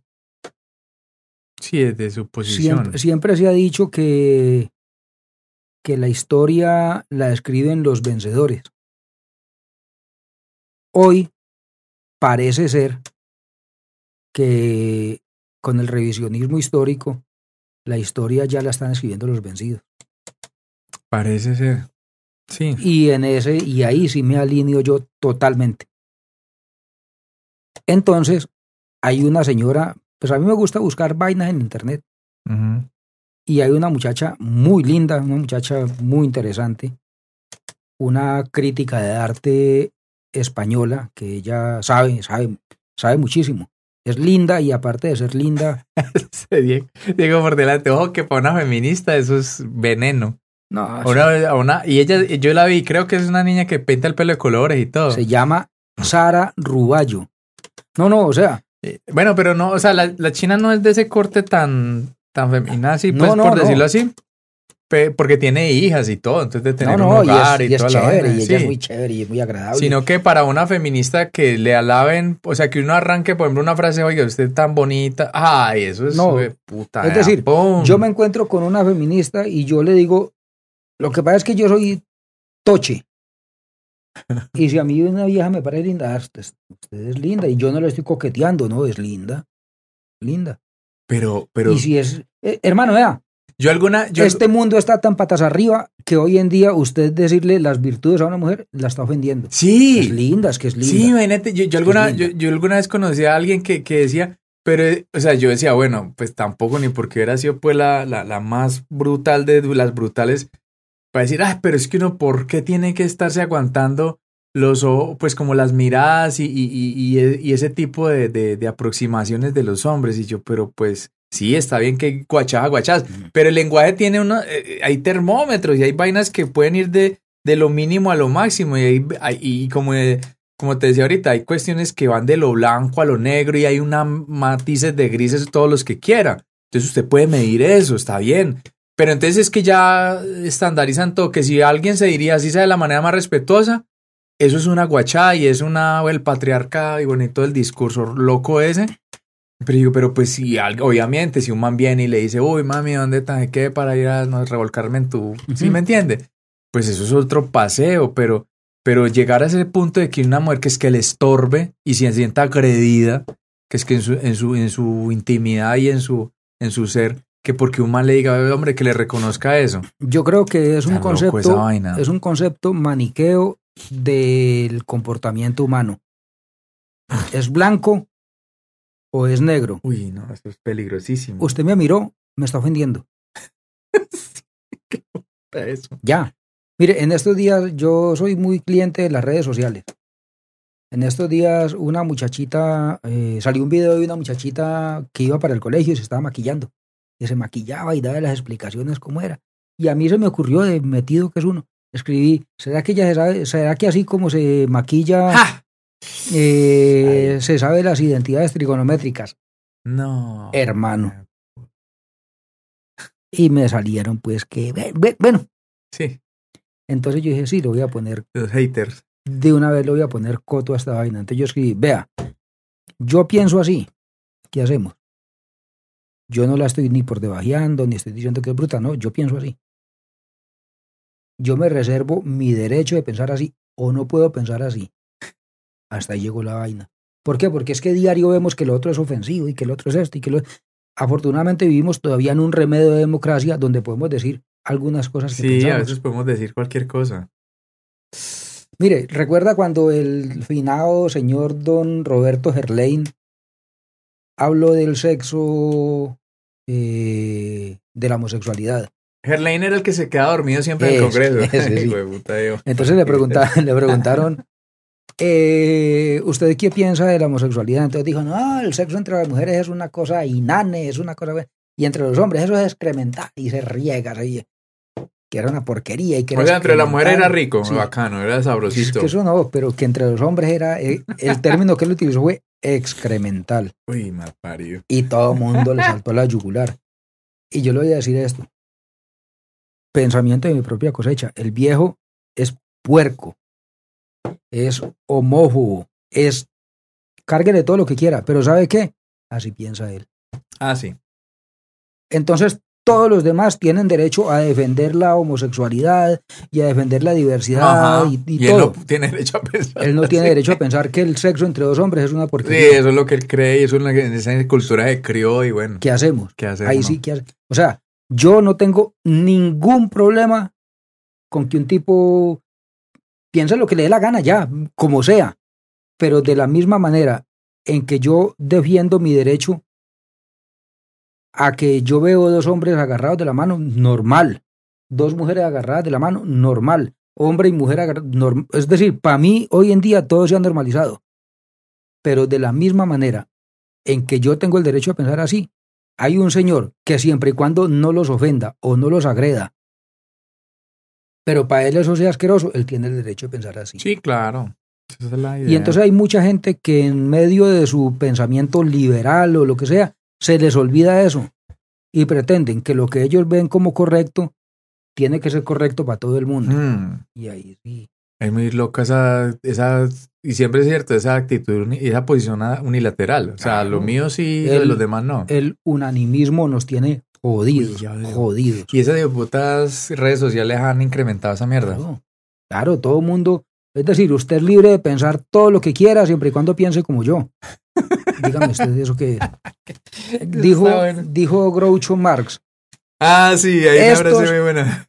Estos son, ¿cómo es? Estas son mis... Mis principios. Estos son mis principios. Claro que si no le sirve. Le tengo otro. Tengo otro. Ah, le tengo estos. sí. Dígame pues. Pues los hermanos Mar son geniales. Ah, Estos putas son muy buenos. Bueno, entonces. Se nos vimos de. Sara, no queremos hablar de las mujeres. Sara Ruballo hizo una investigación. Ella y su equipo de trabajo hicieron una investigación muy seria acerca de las mujeres olvidadas en el arte. Mm.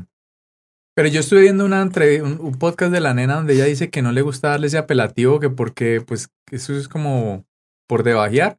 Es que es más bien como de tratar de normalizar que están ahí. Que, es que yo la escuché que decía eso. Bueno. Que no le trama ese que, que olvidas en el arte, aunque ella después emplea el término. Bueno, igual ella trata de, de sacarla ahí. En caso de lo que vos decís, como dice el cuento del arte, lo que importa pues es la idea. Bueno. Y llega, y óigame, hicieron y, y construyeron una base de datos. De 1930, oiga, de 1930 a estos días tienen una base de datos de 4.000 mujeres pintoras y escultoras. De esas cuantas conocemos. No, pues yo la verdad esperé a ver así aquí un, quiz rápido, ¿no? Pues la de siempre. CJ, le digo CJ. Es la única que yo conozco. Bueno, ¿cuál pues cuidado? Ojo, de 1930, de ahí para atrás. Y usted se puede venir revisando no, y la historia, pues. la historia del arte, toda. Y usted se encuentra genios en toda la historia de la humanidad, desde, desde Neandertales para acá. Toda la historia de la humanidad y que don fulano hizo esto y que don sultano hizo esto. Y, resulta que paralelo a esa historia, no atrasito ni, ni, ni, no, paralelo a esa historia, hubo mujeres, o sea, remitámonos estrictamente al arte. Hubo mujeres maravillosas, con tanto, quizás más talento que los hombres, pero esas no están. Sí, es que las, las esfumaron, las borraron literal de la Entonces cuando yo vi esa vaina, locura. cuando yo vi esa vaina de, de las cuatro, y yo, oiga, y esto. Entonces me entró el bichito, eh, pues qué bueno empezar a, hablar y, de y empecé a buscar, a buscar, a buscar, y fui encontrando cosas. Oye, pero es que es una vaina loca, uno siempre es solo, solo man, es puro calzoncillo. Claro. Qué locura. Claro, y eso es en el arte, en la ciencia, en, en todo, en todo. Y hay unas cosas brutales. A mí me, me impresionó mucho esta Leonora Carrington. Mm. Uy, marica, qué cosas más voladas las de esa señora. Leonora Carrington. Ah. Es decir, si usted revisa Leonora Carrington, Remedios Varo, eh, esta señora, espere, yo le busco, Dorotea Tanning. Ellas, ellas se movieron en el mundo del surrealismo. Y cuando usted habla de surrealismo, entonces le van a hablar de Salvador Dalí, de Max Ernst, de mm, Magritte, es decir, de los grandes hombres del surrealismo. Ajá. ¿Y las mujeres dónde quedaron? No, pero es que yo, yo, yo, por ejemplo, e, esta Leonora Carrington, ¿de qué año es más o menos? Yo aquí le tengo el dato. Leonora Carrington nació, ella era inglesa, ella nació en 1917. ¿Y Dalí? Y Dalí es él es... ¿O es del...? No, él sí es, él es del 20 19, años... del siglo XIX. Él es, no, no, él es 20 años menor que, que Picasso y Picasso nació en 1899. Mm, Dalí es contemporáneo de Leonora Carrington, de O sea, 1917, está- es- 1920 más o menos. Está por ahí. Sin embargo, yo, pues, yo no sé eso. Pero, no sé, como poniendo esa obra en perspectiva, me parece más vanguardista esta señora Ah, es que que la- Dalí. Sin desmeritar lo de Dalí, pues, obviamente. la obra de Leonora Carrington, la obra de Remedios Varo, yo se la pongo a cualquier persona que le guste el arte y que me diga algo de esa obra, pues. Es una, la obra de ellas dos es súper sólida, conceptualmente, Uy, no, una cosa. técnicamente. ¿Y quién habla de ella? ¿Mm? Esta, esta otra Mire, hubo Diego, que, espérate antes de que me pase. Aquí las tengo igual para. Es que las estoy viendo así como de una manera aleatoria. Dorotea Tanning. Ah, claro. Y la nena se ve así toda. Pues Ah. no tiene cara de nada. ¿Sabe por qué? Mi- Mire, Uy, usted, pero esa obra, eso es como un pasillo ahí con esa, ese girazo. Uy, no, esa vaina es ¿sabe muy qué? loca. ¿Sabe qué llevo? Mire, pues lo que le voy a decir. Y es una constante. ¿Sabe qué llevó a la fama a Dorotea Tanning? Que ella fue esposa de Max Ernest. Mm, ¿Mm? Eso te iba a decir. Entonces, que particularmente las, las mujeres que, ellas allí- siempre, siempre desafortunadamente han, han tenido que ser como apéndice o como eh, una extensión del, del, del tipo. O sea, era como dice, digámoslo así en términos ciclísticos, le han chupado rueda al man, Claro, pero no, no de una manera mezquina, sino que les ha tocado porque en últimas esa era la única. entonces doña fulana o doña sutana o la demás acá o la demás allá, ah, sí, ella fue amante de fulano, o era la ayudante de fulano, o era la esposa Ajá. de sutano, o era doña señora de don fulano. Siempre amarrada al a un hombre. Nunca, mm, difícil, usted habla de el, el, No, el eterno, esa- el eterno cliché, Frida Kahlo. Uy, sí. que a mí, en lo, o sea, yo siempre hago claridad y siempre todo lo que digo aquí, lo digo Diego desde mi óptica. Yo no me hago responsable de los demás, hago, Sí, Me hago lo- responsable de mí. De lo que... exacto. A mí en lo personal la obra de Frida Kahlo no me gusta. Ajá. Es que a mí, mm,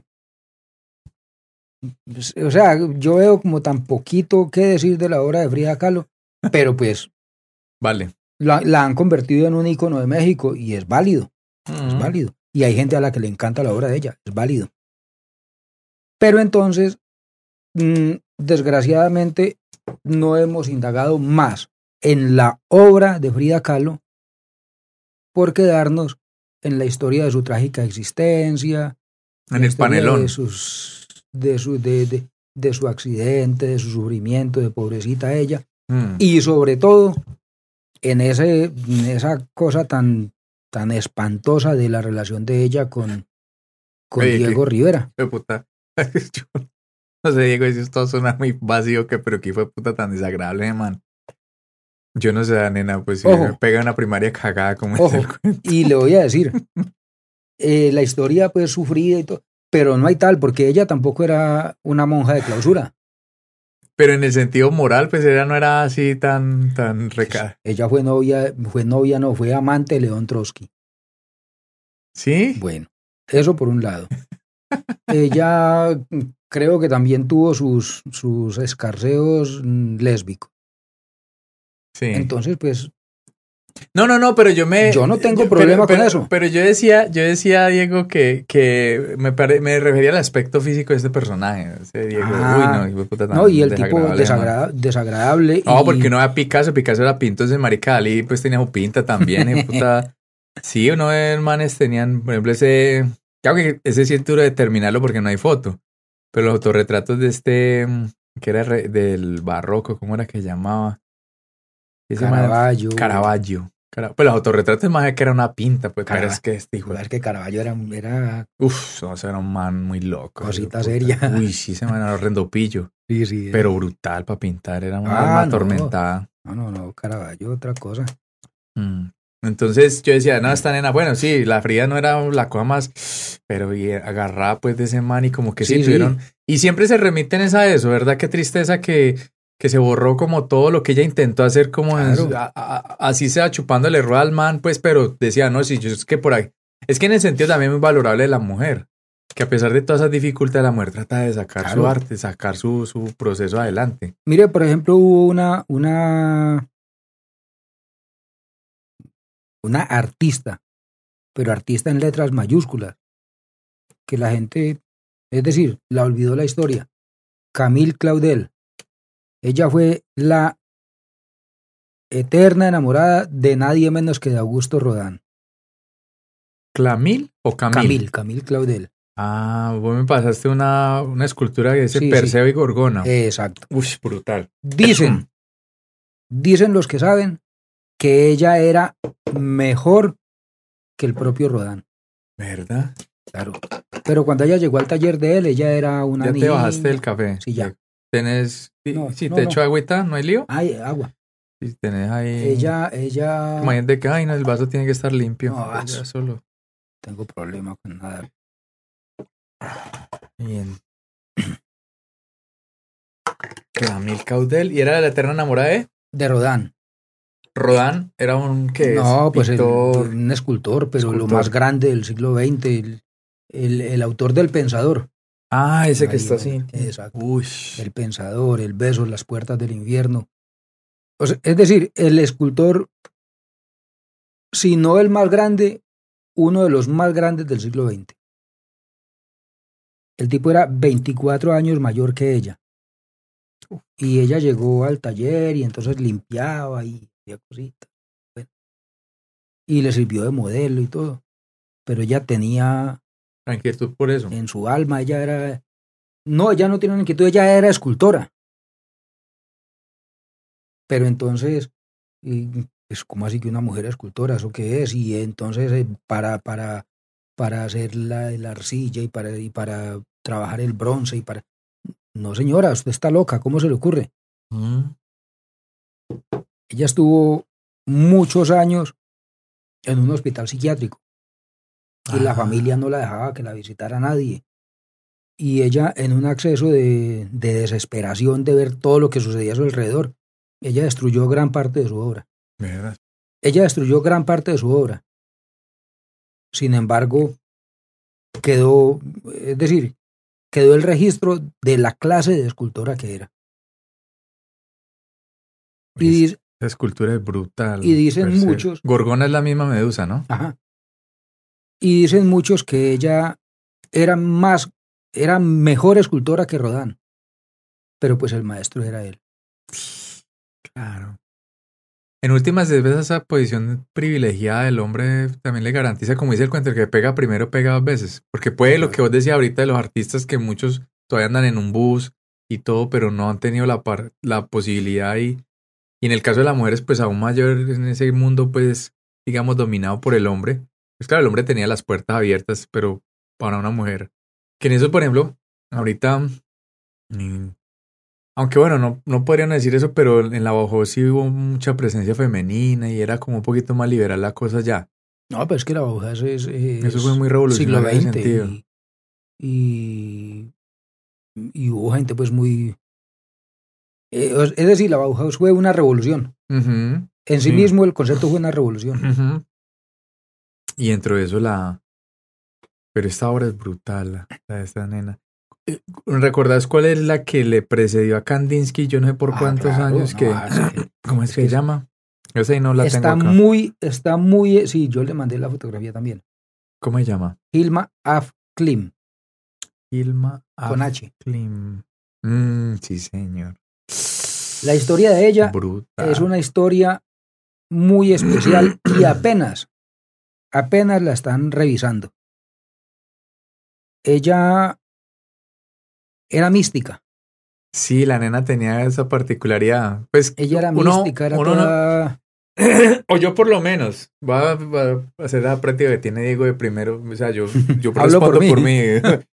Pero pues yo siempre he tenido como la idea de que, no sé por qué, que los artistas son como muy pragmáticos en ese sentido y son hasta apartados como ese mundo supraterrenal, cosas así, como que no, o sea, lo, lo que es, como hasta ateos, como hasta muy como el lado de la ciencia, de lo, de lo, de lo tangible.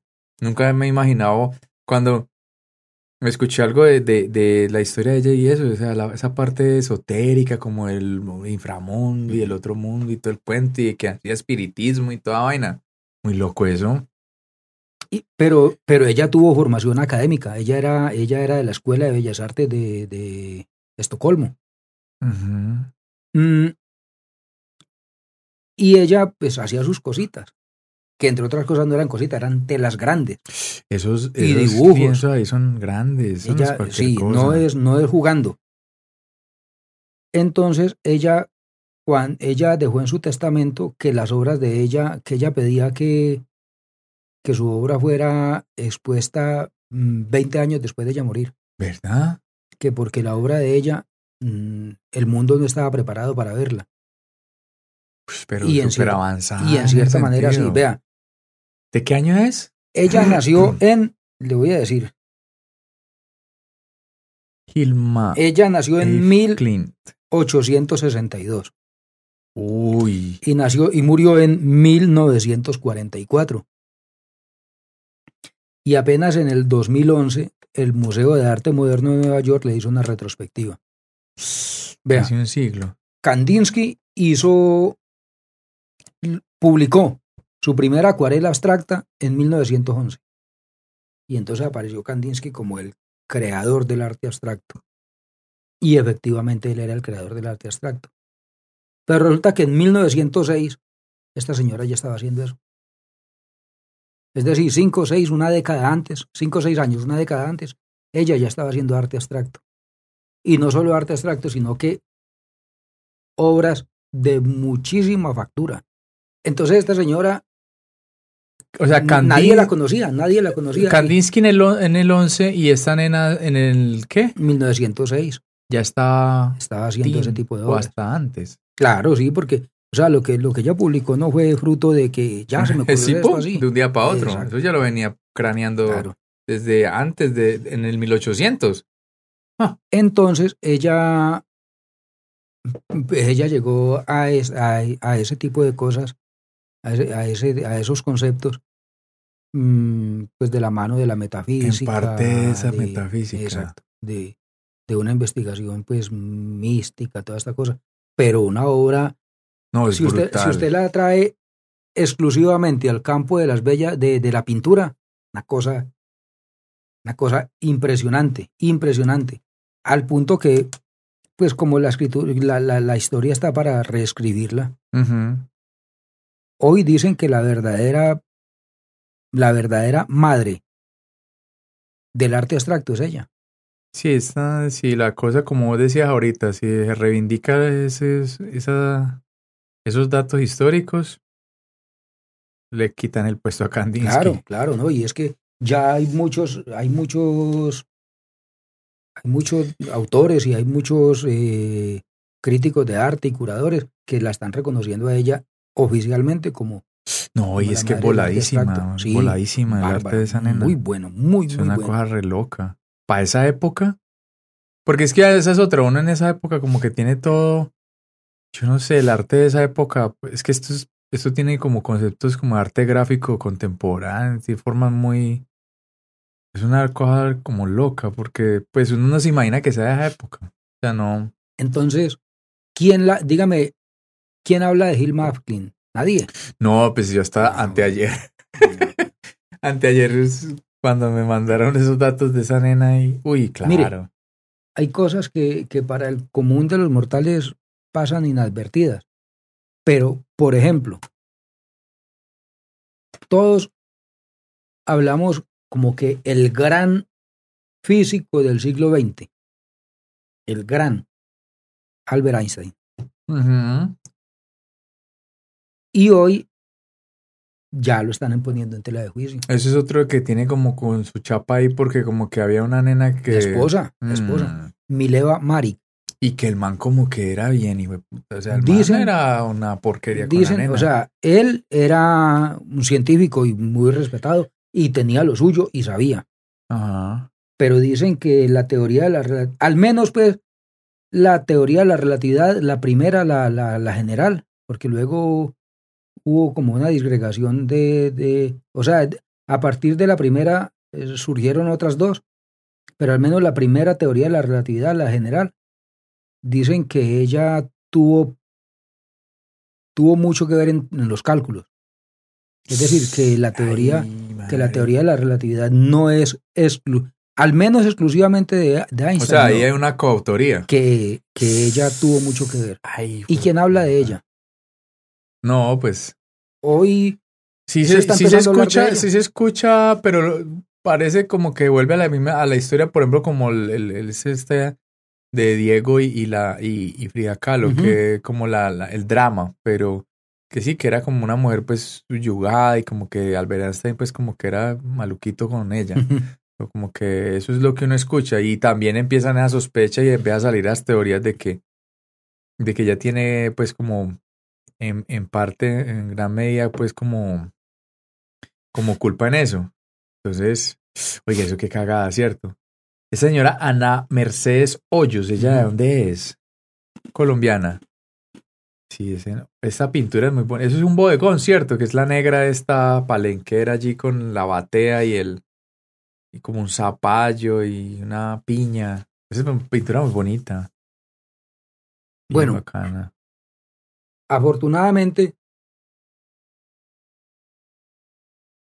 pues ya se han ido levantando muchos velos y en Colombia, los últimos 30, 40 años, hemos ido superando un poquito esa, esa, esa, esa cosa de tener a las mujeres por allá escondidas. y más en este mundo, ¿no? Que es y, como... y hay, y hay, en Colombia han habido mujeres artistas excelentes, con una factura excelente, con muy buenos conceptos. Y esas las hemos podido disfrutar y las hemos podido visibilizar. Pues sé que hay muchísimas más escondidas que no conocemos. Claro. ¿Y desde de, de qué año? Pero dentro de, dentro de esas, eh, Ana Mercedes Hoyos nació en 1942 y murió en el 2014. Ah, pero relativamente cercano. Sí, claro. esa, ella, pintura muy bonita. Ella inclusive ganó el primer premio en el Salón Nacional de Artistas. Fue, ella tuvo tres series muy famosas. La primera gran serie de ella, que fue una, pues un acercamiento muy exitoso a la abstracción geométrica, fue una serie que llamó Ventanas.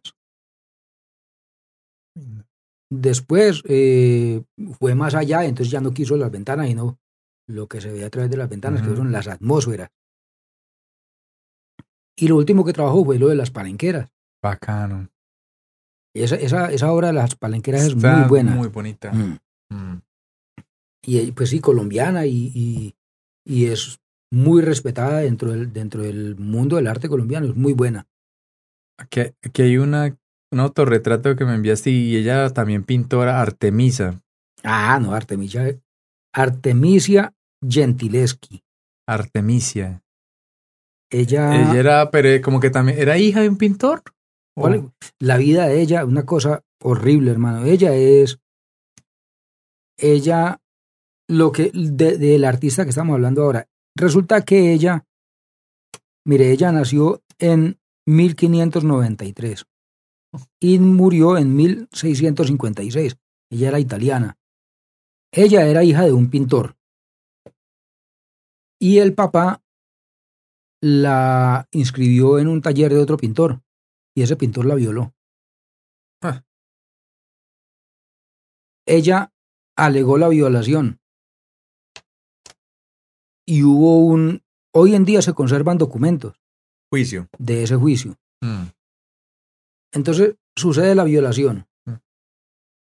Y no, y como que fue muy poquito la violación, en el juicio ella tuvo que demostrar que fue violada. Entonces, utilizando un concepto de hoy, la revictimizaron. No, No, imagínate en esa época de 1500. Mm. Usted se imaginará. Una porquería. Ella hizo pintura al fresco. Y ella fue comparada y hoy comparan mucho la obra de ella con la de Caravaggio. Sí. imagínese usted el nivel de una persona para que, la comparen con Caravaggio. Esa judía y su sirvienta, que degollaron a quién fue ese a personaje. Holofernes, esa es una historia bíblica. Sí, uy, brutal, la calidad. O sea, es que no. Entonces, imagínese usted una persona, el, el talento de una, de una persona para que lo comparen con el talento de un tipo como Caravaggio. Eso, eso era modelado, Diego. No, no es pintura. No, no, no, yo sé. Pero me refiero a que las Ah, dos personajes que aparecen como modelos, En muchas ocasiones utilizaban modelos. pero sin la vestimenta. no, claro, eran vestimentas de época. Porque, porque si algo tuviera. Claro, esa era la vestimenta de esa época, porque obviamente bíblicas no, pues No, sí, sí. Del periodo bíblico no, al que aducen. Entonces, Mm. imagínese, ella pintó óleo, pero es brutal. pintó, brutal. hizo, hizo pintura al fresco. Que si hay algo complicado en este mundo es hacer pintura al fresco y ella lo hizo. ¿Y por qué? La pintura al fresco es pintura mural. Entonces, para pintar, hoy hay materiales y hay herramientas, bueno, lo que veníamos hablando. Pero en la época la pintura al fresco era, bueno, lo primero es que a usted un buen fresco le garantiza que eso es per séculas. Forever, forever and ever. Exacto, eso es para el resto de la existencia. Hasta que lo tumbe o lo, un terremoto, una bomba. O ¿Cómo lo es? tapen. ¿Cómo es la pintura al fresco? La pintura al fresco es, usted monta, la, eh, está el muro pelado de ladrillo o de adobe o de lo que sea, le, le da un repello con arena gruesa, Ajá. Le da un segundo repello con arena delgada y después sobre esas dos bases de repello lo trabaja con, con cal viva. Como una especie de estuco. Lo que hoy en día se hace en las Mm. paredes en el estuco. Sí, pero, pero es, si usted pinta sobre estuco, esa pintura se craquela. Se, se Ellos eso tiene, es que eso tiene un nombre, pero no, no recuerdo el nombre. Bueno, La cal viva. mm, A ese repello fino. sí, pero es que no recuerdo. Bueno, en todo caso, póngale cuidado. Usted, antes de hacer el fresco, prepara cartón, prepara unos cartones con el dibujo. Hace el dibujo del- en, en el cartón y, y, y lo, y lo llena de huequitos, lo delinea. Entonces usted mm, estuca con la sobre la superficie fresca, monta el cartón y con una y con y con carbón, con un con una con una muñeca de trapo, con carbón va haciendo va, va, va recorriendo el papel, entonces ahí queda el, el boceto del dibujo. Y ya empieza a trabajar sobre eso con pigmentos minerales, con pigmentos naturales que usted trabaja, eh, que los diluye. Ajá. Entonces, usted trabaja lo que sea capaz de hacer en el día. No es que usted repelló toda la pared. Argamasa se llama. Argamasa. Casi que no, bueno. Entonces usted, entonces usted es capaz de trabajar el tramo de dos metros cuadrados. Usted sobre los dos, sobre las dos capas de, de, de, de pañete anterior, sobre esa, trabaja la La argamasa, argamasa, el molde. hace su dibujo y pinta. Al día siguiente eh, hace el, el- el pañete del tramo que era capaz de trabajar. ¿Por qué? Porque cuando usted va pintando y la argamasa se seca, entonces el pigmento se incorpora en la argamasa. Ah, hay una especie ahí como reacción química para que eso se fusione. exacto. por eso es que dura tanto. Entonces, para usted tumbar eso, tiene que raspar la pared o tumbar la pared. Y esa es la efectividad, ese, ese, esa reacción o esa química que hay ahí en ese momento en que está fresco, por eso al fresco. Claro.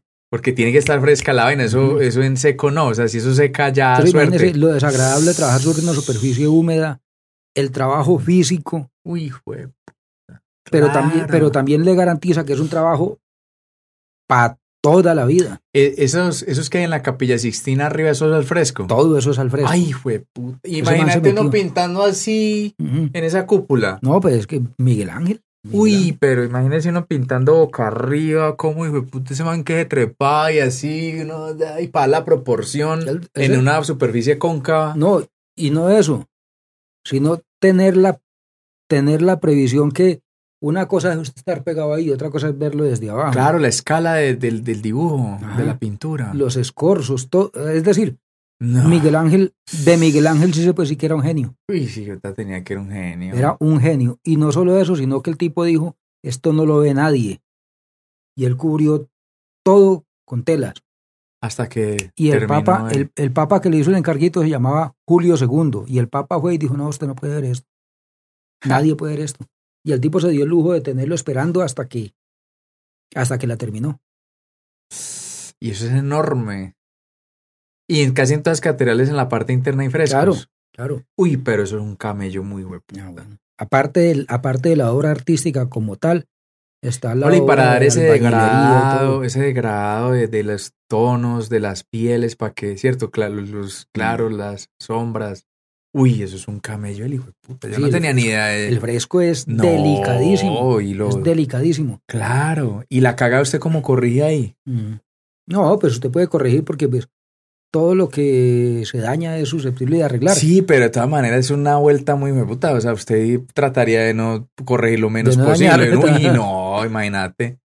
Y por ese eso, pañete y por todo eso, eh, mm, el trabajo es muy muy preconcebido, muy puntual. Para eso usted hace, para eso usted prepara el bosquejo los, antes. cartones y todo eso. Bueno, y esta nena pintaba en ella, eso. Ella mm, hizo pintura al fresco, hizo óleo, pues ahí puede ver lo que. Y ella se buscó en su pintura hacer una reivindicación de su, de su de la vida que le ha tocado, de, su drama. De, su drama. De su tragedia, porque es una tragedia. Todo lo que ella, la gran mayoría de, obras que ella pintó fue como un, como un canto a la victoria femenina.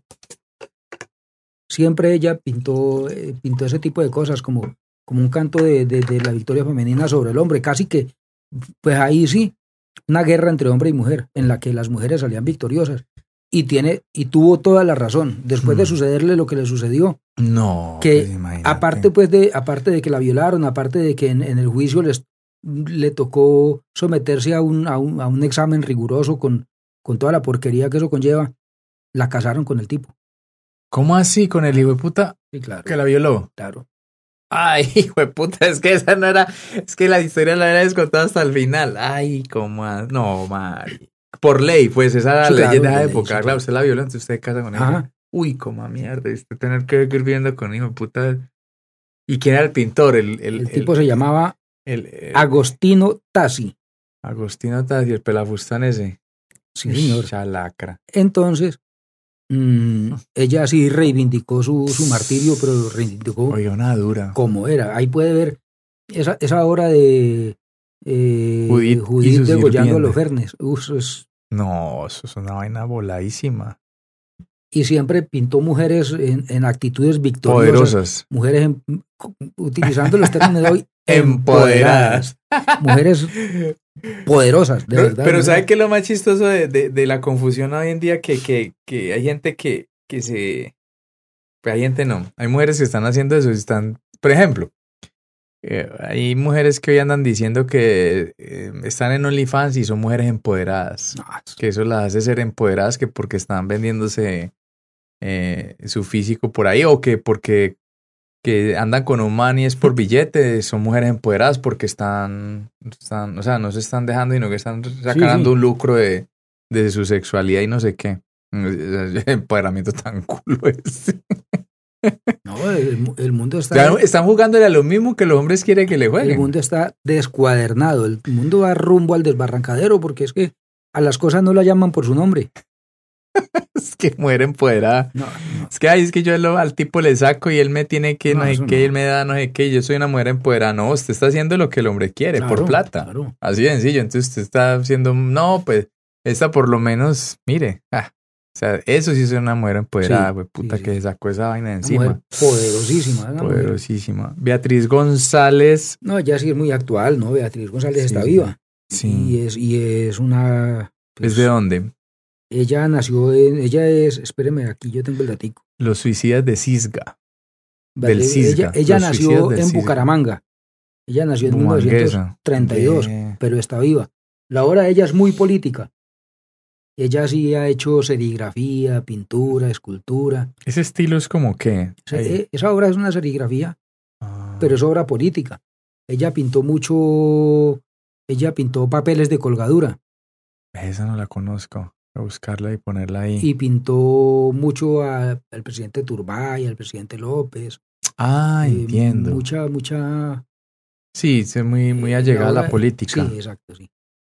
Bueno, ya pasamos por Camille Pero vea, si usted quiere ver una obra de una mujer bien interesante, una italiana que se llama, se llamaba Sofonisba Anguissola. Ella era de la aristocracia italiana. Ella fue, está considerada como la primera pintora exitosa del Renacimiento. Una Ah. pintoraza, pero de lo mejor. Y vuelvo a lo mismo, ¿quién la conoce? No, pues es Apenas que, la estamos- mejor dicho, en este momento conociendo. estamos, estamos, Redescubriendo. uy, imagínate, en, esa, en 2022 con toda la tecnología del lío, estamos y todavía que es que viviendo mujer, echando de para atrás para poder visualizar a estas mujeres. Claro, una claro. cosa loca. Que estoy pillando una Charlotte Salomón, Mm, brutal, La historia de esa mujer, esa es, esa es otra de las grandes historias tristes, hermano. trágicas. Sí. Ella era judía, ella era alemana, ella era judía alemana. Y ella murió en, en el campo de Auschwitz. ¿En Auschwitz? Sí. Sí. Ay, Ella está considerada como la madre de la novela gráfica. no jodas. Ella, ella desarrolló una obra, una obra tan, tan compleja, tan interesante, que ella desarrolló pintura, mm, ella hizo dibujo, pintura, escritura y música. Y todo lo, convenzo- lo, lo compendió en una sola obra que llamaba Vida, Sueño y Trabajo. Y ella lo que hizo fue una autobiografía, Pintó su vida. pintó su vida. Ahí, ahí la, pues, la vamos a poner igual, pero pues como eso también lo escuchan, esa obra es bien bacana porque es como una mujer en una cama grandísima, al lado y lado, como en el mismo Sí. plano, o sea, en la parte baja del, del recuadro y como unas, un- unos espectros subiendo así como, como a una, pues eso uno podría visualizarlo como el cielo. Allá hay un cucho con una barba larga, como en, sentado en un trono y con un montón de, de gente al lado. Pues yo creo que eh, Será como esa ascensión, ¿no? la eh, pues eh, las personas que lo que escuchen que no que no lo vean pues que no tienen la posibilidad de verlos La busquen, ¿cierto? También. esto es una invitación o sea nosotros hablamos aquí de una persona y damos dos o tres datos y mostramos un- una obra Ah, no, claro, la idea pero, es pero la invitación es que lo investiguen a estas mujeres que son mujeres Los interesaba en que, el arte. que la obra es mejor dicho la obra se defiende en cualquier lado Y sabes es una que, obra de la calidad que usted quiera que es loco, pues eso es muy, muy loco. Cuando uno tiene una, una, pues como de pronto intereses creativos, ver, ver obras, eh, eso es enriquecedor para un proceso creativo en personal que uno tenga, ¿no? Claro. Ah, que yo quiero diseñar algo. Entonces uno se remite a estas cosas y no es que copie, sino que uno empieza a sacar de pronto esos colores con esos colores bien bacanos y, y eso empieza a ponerle a uno a jugar la mente. Entonces, es muy particular, yo sí creo. No sé si estaré en lo cierto, Diego, que será, se me salta esa, esa inquietud ahorita, será que de pronto las mujeres tendrán una sensibilidad diferente al hombre que pinta, la mujer que pinta será diferente, o qué, o pues cada uno con su, dentro de su particularidad, o qué. Mm, Porque es que yo aquí veo unas vainas voladas. Hermano, vea, yo- que uno como que diría, no, eso no lo podría pintar. Bueno, no sé, un Yo- man. paso a creer, es decir, partamos, partamos de, de la base que para pintar o para hacer arte, pintura, escultura, música, bueno, sí se necesita una sensibilidad no especial, sino diferente. Mm, Bueno, pa- me imagino que partimos de esa base que es pues como lo mínimo, ¿yo no? Y si hablamos de, de, sensi- de sensibilidad, un hombre jamás va a tener la sensibilidad que tiene una mujer. Porque, de acuerdo a lo que hablábamos al principio, las diferencias que terminan haciéndonos tan especiales a cada género, dentro de, dentro de las diferencias está eso. Las mujeres, la naturaleza femenina, en su propia naturaleza, en su propia bio- biología, es sensible. La mujer es sensible por naturaleza. Esa es su forma de ser. Entonces yo sí creería, Puede que sí, cierto. no tengo ninguna argumentación científica, Mm, pero sí una creería- que, que las ser. mujeres son, tienen más sensibilidad para el arte. Sí, yo creería que, uff, donde el arte, o no donde el arte fuera más producido, porque puede que sí, pero de pronto que tuviera la igualdad de oportunidades para ambos. Uy, yo creo que es que estas cosas son revoladas. Claro, mire usted la obra de, de, Remedios Varo, de Leonora Carrington. Mm, hermano, es una cosa brutal. Aquí, aquí estoy viendo a una señora que se llama Débora Arango y la obra se llama La salida de Laurel. Laureano. Laureano. Esa es colombiana, ¿cierto? Sí, Débora Arango, de Medellín para Maseña. Ella es la que aparece hoy en los billetes de 2000. Sí. Ah. Ay, puta, no tenemos billete ni de 2000. Esta economía está tan jodida. Ella es la De aquí a mañana vuelve en el billete una moneda. Vea, Débora Arango nació en 1907 y murió en el 2005. Nosotros tuvimos la oportunidad de conocerla en el Museo Rayo. Viejita, viejita, sí. La obra de, eh, mire, no para mí, para muchas personas, de ella es la artista colombiana, la artista plástica colombiana más importante. ¿Verdad? ¿Y eso qué se debe? No tanto por su calidad, eh, que es muy alta, eh, pero no tanto por su, no tanto por su capacidad, calidad artística, sino por la capacidad que ella tuvo para pintar lo que era impensable. Mm, ella fue la primera mujer colombiana. El que tuvo. Imagínense, nació en 1907 y ella fue capaz de pintar mujeres desnudas. Y la salida de Laureano. Mire lo que pintó ahí. Laureano, ¿quién es? Laureano Gómez. Era un, fue un, fue un dictador. Fue presidente de Colombia. Pero militar. Pero le decía, no, no, no. Laureano, a Laureano fue que Rojas Pinilla le dio el golpe de Estado. Ah, sí, sí. Lo llamaban el hombre tempestad. Uno de los, no voy a decir que el responsable, no, porque eso fue muchísimo y eso da para, mejor dicho, llevamos 100 años, 70 años hablando de, Del de, la, de, la, de la historia de la, de la violencia en Colombia. Mm. Él fue uno de los responsables de la violencia, de, de, la época que en Colombia se conoce como la violencia. La época de la violencia. Laureano Gómez, ¿cierto? Laureano Gómez. Y mire cómo ella lo pinta, como un sapo. Y sí, es brutal, es una vaina verde ahí. Ella, ella lo que hizo fue... Con esa lengua. Ella lo que hizo fue acuarela, pero una obra contundente. No, y en esa época, brutal. Ella montó una, ella montó una exposición, no recuerdo bien si fue en Bogotá o en Medellín. Ella montó una exposición de sus obras. Y esa misma noche fue vetada y ordenaron, la, eh, la Iglesia Católica ordenó que desmontaran esa obra. Por ejemplo, esta en particular tiene el, dato, de, por ejemplo, esa de la salida de Laureano. ¿Cómo? El dato de la fecha de la obra, más o menos, un aproximado. No, eso tuvo que así, pues Laureano fue 1960 y algo. O sea, esta señora de pronto podría ser más relevante para el arte colombiano que el de los gordos. No, pues que... Porque ese acta de por ahí pintó un pueblo que es que en la época de la violencia y él pues... Yo le voy a decir, la obra política de Fernando Botero es interesante. Sí, yo no, yo vi algunas veces la, la obra política, la, obra política es interesante, pero mm, es decir, en general, a mí, bueno, exacto. La obra de Botero es antes de los gordos y después de los gordos. La obra de antes de los gordos es interesante. De los gordos yo no rescato nada. Yo, yo. Yo no, a mí la obra de Fernando Botero, no, a mí, es decir, a mí no me dice nada, nada. Él intenta meter discurso político y mm. hizo algo muy interesante, que, que hay que reconocerlo. Eh, él pintó las torturas en, en, la, en esa cárcel de Abu Ghraib. Ah, Abu Ghraib. Que no, eh, pero eso no fue en Guantánamo. Ah, no, no, Abu Ghraib fue una cárcel de. ¿Por en Irak fue o en, Irak? Sí. En Irak. Bueno, de Oriente, no, no, Oriente Medio. No recuerdo de qué país. Centro de detención allá Exacto, en, un centro de los gringos. de detención ilegal que, eh, donde, donde torturaban y donde asesinaban eh, disidentes políticos y toda esta cosa. La idea, el concepto de la pintura, genial. Vaya, mire la pintura.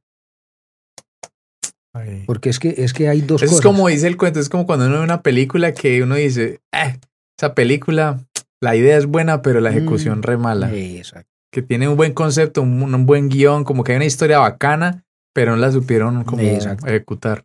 Eh, usted mira la obra de, de, de, Débora Arango y usted le ve la fuerza a eso. Uy, sí, esta es brutal. Una pincelada poderosa. Eh, la iconografía que ella utiliza. Sí. Usted ve la obra de Fernando Botero, usted ve una obra y ya vio toda la obra. ¿Por qué? Porque es que el mismo señor que estaba montado en un caballo es el mismo señor al que mataron en otro cuadro, es el mismo señor al que torturaron, es el mismo señor que está tocando una guitarra. Entonces. Sí, es el mismo personaje. Entonces, brutal eso. En cambio, en cambio, Débora Arango sí tuvo muchísimos recursos plásticos. Muy buena. Aparte pues de su discurso político, pero en, lo plástico, uff. No, y eso es, atravesada, es una mm. mujer brutal. No le, digo, no le digo que ella colgó una exposición al otro día, la iglesia ordenó que la desmontaran. Vetada totalmente. Doris Salcedo, me imagino que por la obra. Doris Salcedo. Monumento por la desmovilización de las FARC. Ella es, está. Ella está viva, es una mujer muy interesante hay muchos, de la misma manera que hay muchos que abogan porque Débora Arango es la, artista plástica más importante de este país, hay muchos que dicen que no, que es Doris Salcedo. ¿Y por qué la importancia de ella? Quizás más que, que Botero, es la artista más internacional de Colombia. Doris, sí, a mí el nombre me suena. Claro. El nombre me suena. Doris Salcedo. Doris Salcedo, vea, la galería más importante de Londres se llama la Tate Gallery. Y dentro de esa galería hay una sala que se llama la sala de las turbinas, que eso es, ahí sí, la creme de la creme. La crema de la crema. Y a ella le dieron esa, le dieron esa, esa sala para que expusiera. ¿Verdad? Y pero entonces esa, eh, Doris Salcedo es una artista conceptual. sí. Entonces a ella lo que le, ella le dijeron haga ahí lo que quiera y ella lo que hizo fue yo no, no, no, no tengo claro la técnica, si fue con un martillo o con una no sé con qué, en todo caso ella fracturó, hizo un hueco en la, en, en la sala, a lo largo y ancho de la sala, hizo una fractura. Dañó entonces el piso. Dañó el piso, le volvió a eso y lo, lo rasgó de lado a lado y se llama así, fractura. Entonces, usted dale lo mejor de su casa a alguien que llegue y le volía el martillo. ¿Y qué dice pues? Porque sí es muy transgresora esa vuelta. Totalmente ¿Cómo usted queda ahí? Cierto que a usted... Uy. Ah, bueno, a eso cárguele el discurso que usted quiera. Claro, no, es que se defiende sola esa obra, sí. Y, y, ella en el, en el, en el Bundestag, creo que es. No estoy bien, en todo caso, en un edificio, no sé si fue en el Bundestag, en, en un edificio, del, creo que sí. Público alemán. En el Parlamento alemán mm, colgó unas sillas colgó unas sillas patas arriba en, eh, en memoria de, de los muertos del Palacio de Justicia, algo así.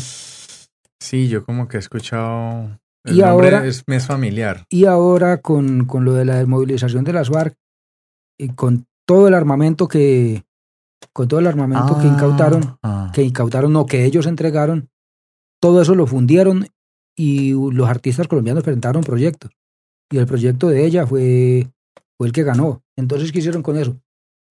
Todo ese, todo ese, todo ese material, todo el metal lo fundieron y, construyeron unas placas. Entonces ella construyó una casa y el piso, todo, una, casa pues con, con vidrieras y todo, y el piso todo son láminas de metal. Entonces a la gente la invitan, a, o sea, el que entra allá preferiblemente que se quite los zapatos en la entrada, entonces al pisar siente pues el contacto, o sea, eso tiene su discurso, pues que, que el que entra pues siente el contacto con el metal frío y que lo lleva a, rememorar mm, claro. el frío de lo de, de la violencia, bueno, sí. Pero, pero, es sí, su vaina. Sí, sí. Y, y, hay de concepto a concepto, hay concepto que, como dice el cuento, se defiende. que a uno le guste o no le guste.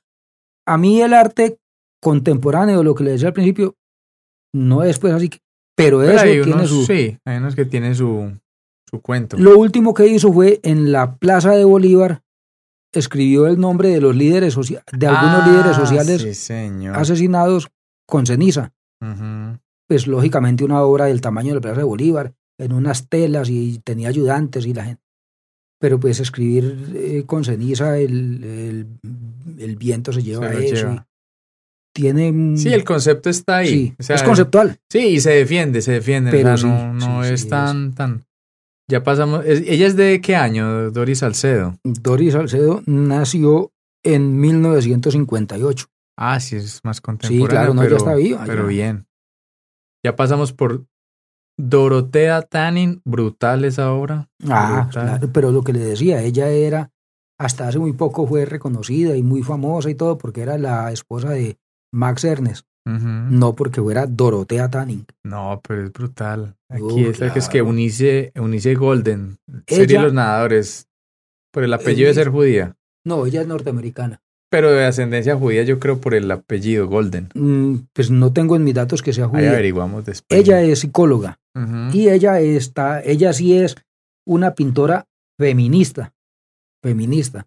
Pero mire, siendo feminista, ella obra muy bacana, durante como mucho- diluyendo la mujer ahí en el agua. durante muchos años ella pintó el cuerpo del hombre desnudo ¿Verdad? y tiene sus reivindicaciones. O sea, ella tiene el por qué pintó hombres desnudos siendo feminista. No, imagínate. Era como una reivindicación del sexo ¿Verdad? desde el punto de vista feminista. Entonces después hizo el, eh, una serie de los nadadores y después hizo otra serie de... mm, es decir, lo, lo más famoso de ella es eso y después trabajó alguna, eh, eh, tuvo un acercamiento bastante bueno al arte abstracto. Ajá. Pero como le digo, ella, ella es psicóloga y tiene... Es buena. Sí, sí, muy buena. Aquí es otra que es que Felisa Burstyn. Esa es colombiana. Sí. Ella es, era, porque ella ya murió. Esa es otra de las que le tocó feo. Ella es colombiana, pero es hija de inmigrantes polacos. Ya. Ah, le tocó todo ese berenjena. No, no, no, no, no, no. Ella, No ella eso, nació en Bogotá. Ella nació en Ah, 1938. ya. Pero de pronto los papás sí les tocó esa vuelta. Sí, claro. Ella, ¿por qué digo que le tocó feo? Porque ella fue una de las víctimas de eso que hoy en día estamos recordando como con tantas ganas en Colombia, que fue el famoso Estatuto de Seguridad de Turbay. Sí. Eh, sí, claro. ¿Cómo fue ese? Yo no recuerdo. El Estatuto de Seguridad de Turbay fue algo así como, como lo que quieren implementar o que ya implementaron, la, eh, la Ley de Seguridad Ciudadana para la Policía. El Estatuto de Seguridad de Turbay se dio durante la Guerra Fría. Ajá. Entonces aquí lo que hicieron fue macartizar a la, a la, a la oposición. Entonces aquí todo Todo el que hablaba en contra del Estado era Olía a comunista. comunista. olía a comunista. Entonces les tocó empezar a, a sacar gente. Entonces a García Márquez lo sacaron los amigos porque a García Márquez lo iban a Lo iban matar. a matar. Así. Claro, ese man era No, muy. No, no, no, no. No que acogerlo No, preso. no nada. disfracemos la vaina. A García Márquez lo iban a matar. Entonces los amigos lo sacaron sacado y lo mandaron para México. Felisa Burstyn, ella tuvo, eh, ella tenía sus posturas. La obra es genial, ella fue capaz de... Esa escultura es brutal. ella, ella, toda la obra de ella fue en chatarra. Ella fue, cre- no, no puedo decir que la primera, pero sí fue- tuvo un trabajo muy interesante en chatarra. Entonces, ¿qué pasa? Ella era pues de todo ese círculo, ella era García Márquez, León de Grey, bueno, algo- alguna cosita tenían. Entonces, así sin más ni más, le allanaron el estudio.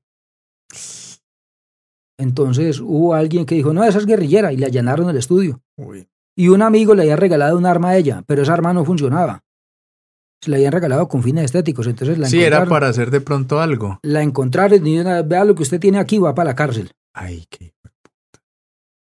Uy. Entonces ella declaró que esa arma no funcionaba, demostraba que efectivamente no funcionaba. Entonces dijeron, listo, entonces en tres días eh, vuelve para que solucionemos eso. Entonces los amigos dijeron, vuelve, Las pelotas. y la mandaron para México. Ella estuvo en México, vivió en México, y de México se fue para París, y ya en París murió. Y ya tuvo una, pues digamos, un desenlace en ese sentido, pues un poco, pues como sí, bueno. o sea, una- Afortunadamente. sí, afortunadamente. Un, Pero pues le tocó irse de su, de su propio país. ¿Por qué? Por el estatuto de seguridad de, de don Julio César Turbay. Uy, no, eso es una lacra. Ya pasamos por fría, aquí hay como un autorretrato, o eso es una pintura. ¿Quién hizo ese retrato? Ese, Está como en una el que hay ahí es una fotografía. ¿Ah, es una foto? Sí. Ve. Y, y el de las dos bridas, que esa es una pintura. Y está Georgia O'Keeffe. Uf, muy bonito. Es como una orquídea o eso también. Georgia. O'Keeffe es muy interesante porque ella pintaba flores. Mm, Ella pintaba flores, pero desde una concepción muy, muy de ella. Incluso hubo mucha gente que, pues que como en- quieren ver, o sea, gente con ideas, dijera Julito. eh, quisieron ver lo que no había. Y entonces ya empezaron a decir que lo que pintaba George O'Keeffe era, eran los genitales femeninos. Y se fueron por ahí y armaron el bochinche y todo. Y ella le pensaba, no, yo pinto flores. Y si usted ve eso, pues eso es un problema claro. suyo. Yo, por ejemplo, para ser Sí, honesto, claro. Sí, eso. sí, claro. o sea, en parte. Pero pues sin, sin aludir para que Ella- es mujer y eso, es- pero sí tiene una, una un- semblanza, pero igual es eso también. Lo Sí, pero eso. Pero entonces, es decir, es la de una vez la, la, la, la encasillaron. Y Sí, dijo, claro. no, yo lo que pinto son flores. Y entre otras cosas, eh, la obra de ella fue una obra que se llama Lirios Blan- Lirio Blanco, creo que es. Fue la primera obra de una mujer que se vendió muy bien vendida, se vendió como por, como por 8 millones de dólares en Christie's. O sea, se vendió bien. No, pues imagínese. 8 millones de dólares. algo así. No estoy, o sea, el dato no es, Sí, exacto, pero pues. pero sí se vendió una billete. obra, una obra bien. Y ahora que hablamos de gente bien, bien vendida, hay una gringa, ella se llama, eh, de- no, gringa no, ella es de Cambridge, de, de Inglaterra, Sí. Que está joven, pues joven no, pero pues está viva, eh, es de 1970, tiene 52 añitos. Eh, Jenny Saville. Ella es la artista, la mujer, la pintora viva más cara. ¿Qué pinta más o menos? Eh, Jenny Saville, ahí está. Ella pinta, ella pinta, Voy por Grandma Moses. ah no, ahorita le cuento lo de Grandma Moses, que es una historia de esas que, que vale la pena. Mm, Jenny Saville pinta unas telas inmensas y ella pinta mujeres y niños, pero ella pinta mujeres y niños desde una óptica muy especial. A ella no le interesa la belleza, a ella le interesa la carne. Ella pinta gordas, Ajá. pero pinta gordas eh, como es la gente. Ella pinta gente Sí. monumental, gordas inmensísimas mm, y carne con estrías y carne con... mm, Es decir, ella pinta gente, Sí. pero una cosa Brutal. impresionante. Y este dato sí es mm, Sacado de internet. más o menos serio, sí, más o menos serio. Más o menos. Ella vendió en, en Christie's o en Sotheby's, no sé en cuál de las dos, vendió una obra por 10.8 millones de euros. Uy, es Es la, mujer madre. viva, la artista viva más cara.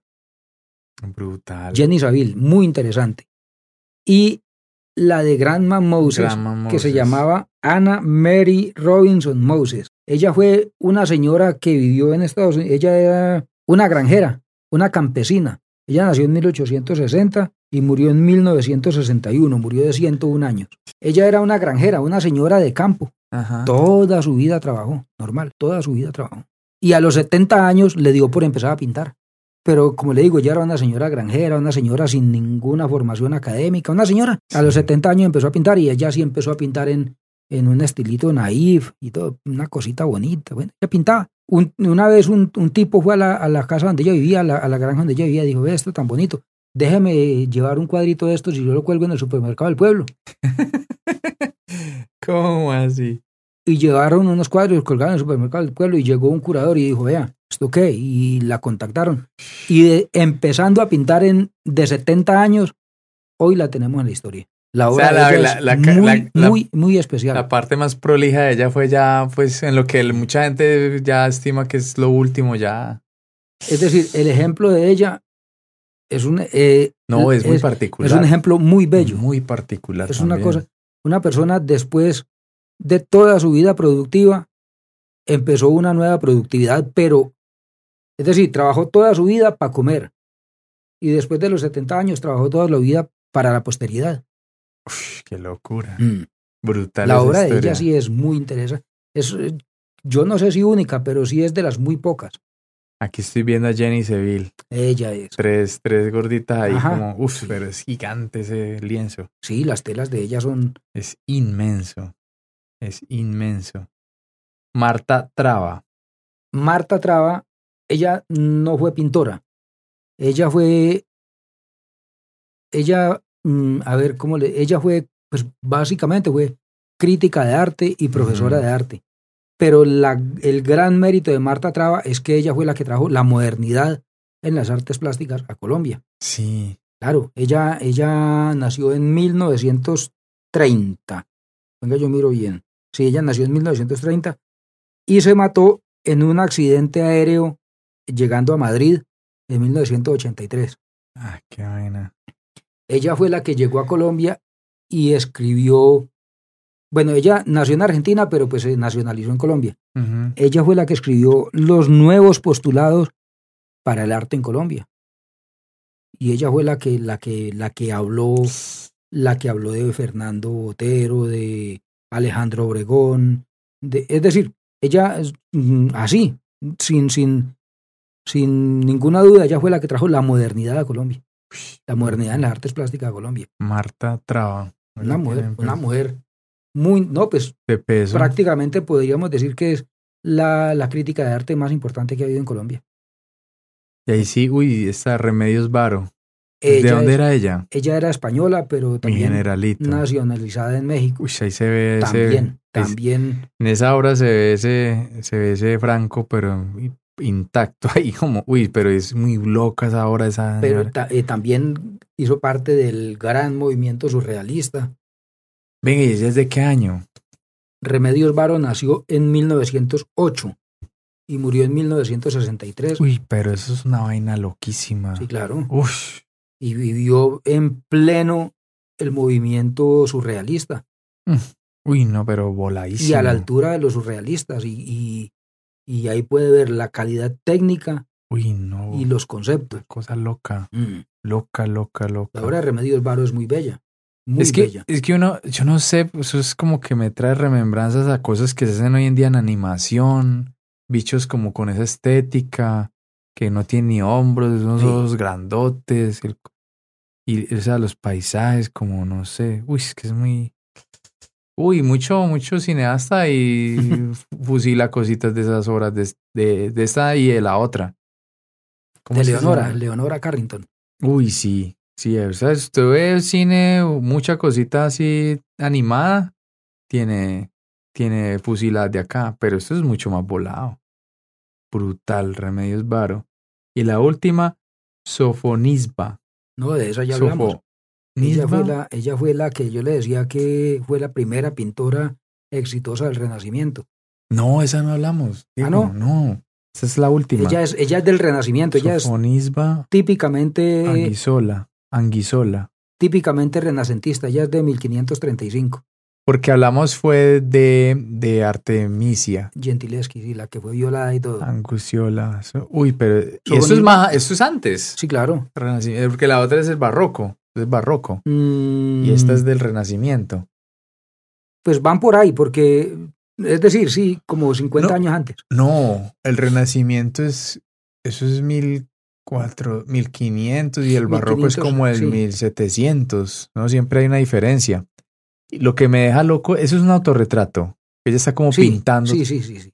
¿Sabe qué cabrón ahí, Diego? Usted ve el Renacimiento, la Yoconde, mucha hora el Renacimiento y todas tenían la misma estética, digamos, facial. Claro. pero en este caso no.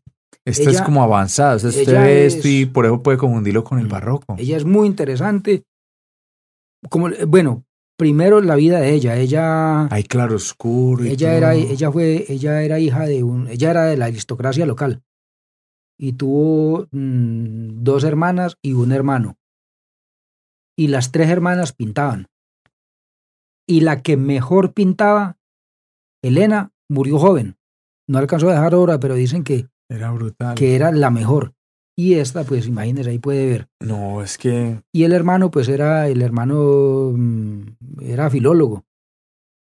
Es que es más, uno, uno por ejemplo en el Renacimiento puede distinguir la, la, la, parte del retrato en el Renacimiento por la composición facial, porque Era no, muy, era no muy era tan realista. Al canon, al canon griego, al, Sí, usted ve que la nariz así el Ajá. tabique como recto, entonces usted ve el Renacimiento, es hasta este retrato es de esa época, mientras que en el Barroco hay más humanidad, pues en el sentido de que hay como una forma más natural, entonces el rostro es como más semblante a lo que es la persona, creo yo, ¿cierto? Era más, más fiel.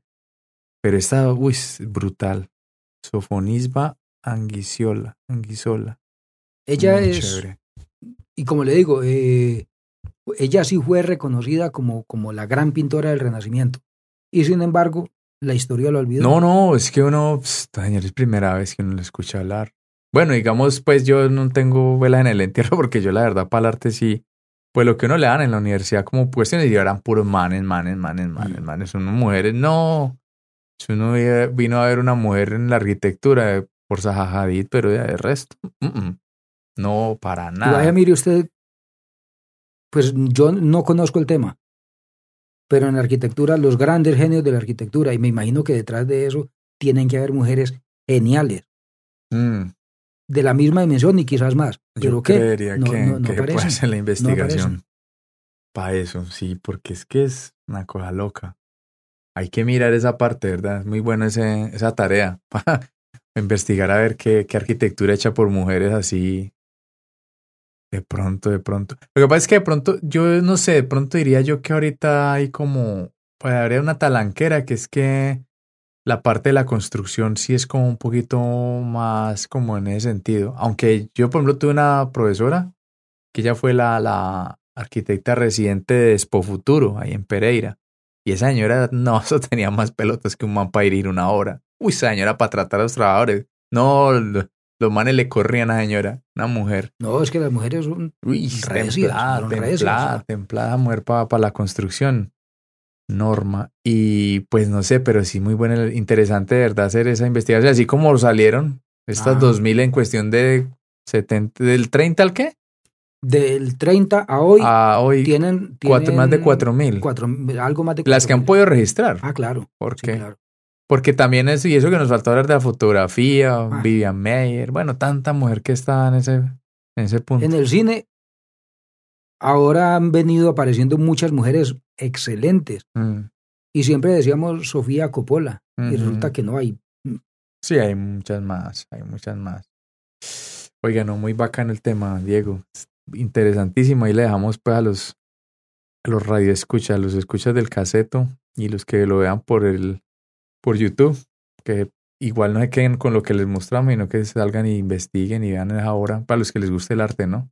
Y también recrear la vista, porque es que eso es Sí, hay un refresquito ver. muy ver- lindas. Hay, hay trabajos muy interesantes. Uy, sí. Y pues el, que, te- es muy el que tenga la posibilidad, pues que viaje a ver los originales. Eh, es sí, el que pueda. Eso es otra Sin cosa. la embargo, pues, uy, sí, es otro paseo. Muchas gracias, Diego, por habernos traído este tema. No, Carlos. Pero pues que no sea-. La primera y última que venga acá con los datos, vea, muy juicioso con las fechas y todo, para que después no digan que aquí entregamos la mitad de las cosas ahí hechas, ¿no? Hice la tareita, vea, como el buen niño de escuela. Bueno, muchas gracias. Andrés, Muchas gracias a usted, hermano. Si llegaron hasta esta parte del episodio, de nuevo mil y mil gracias por haber escuchado el caseto. Hasta el próximo capítulo.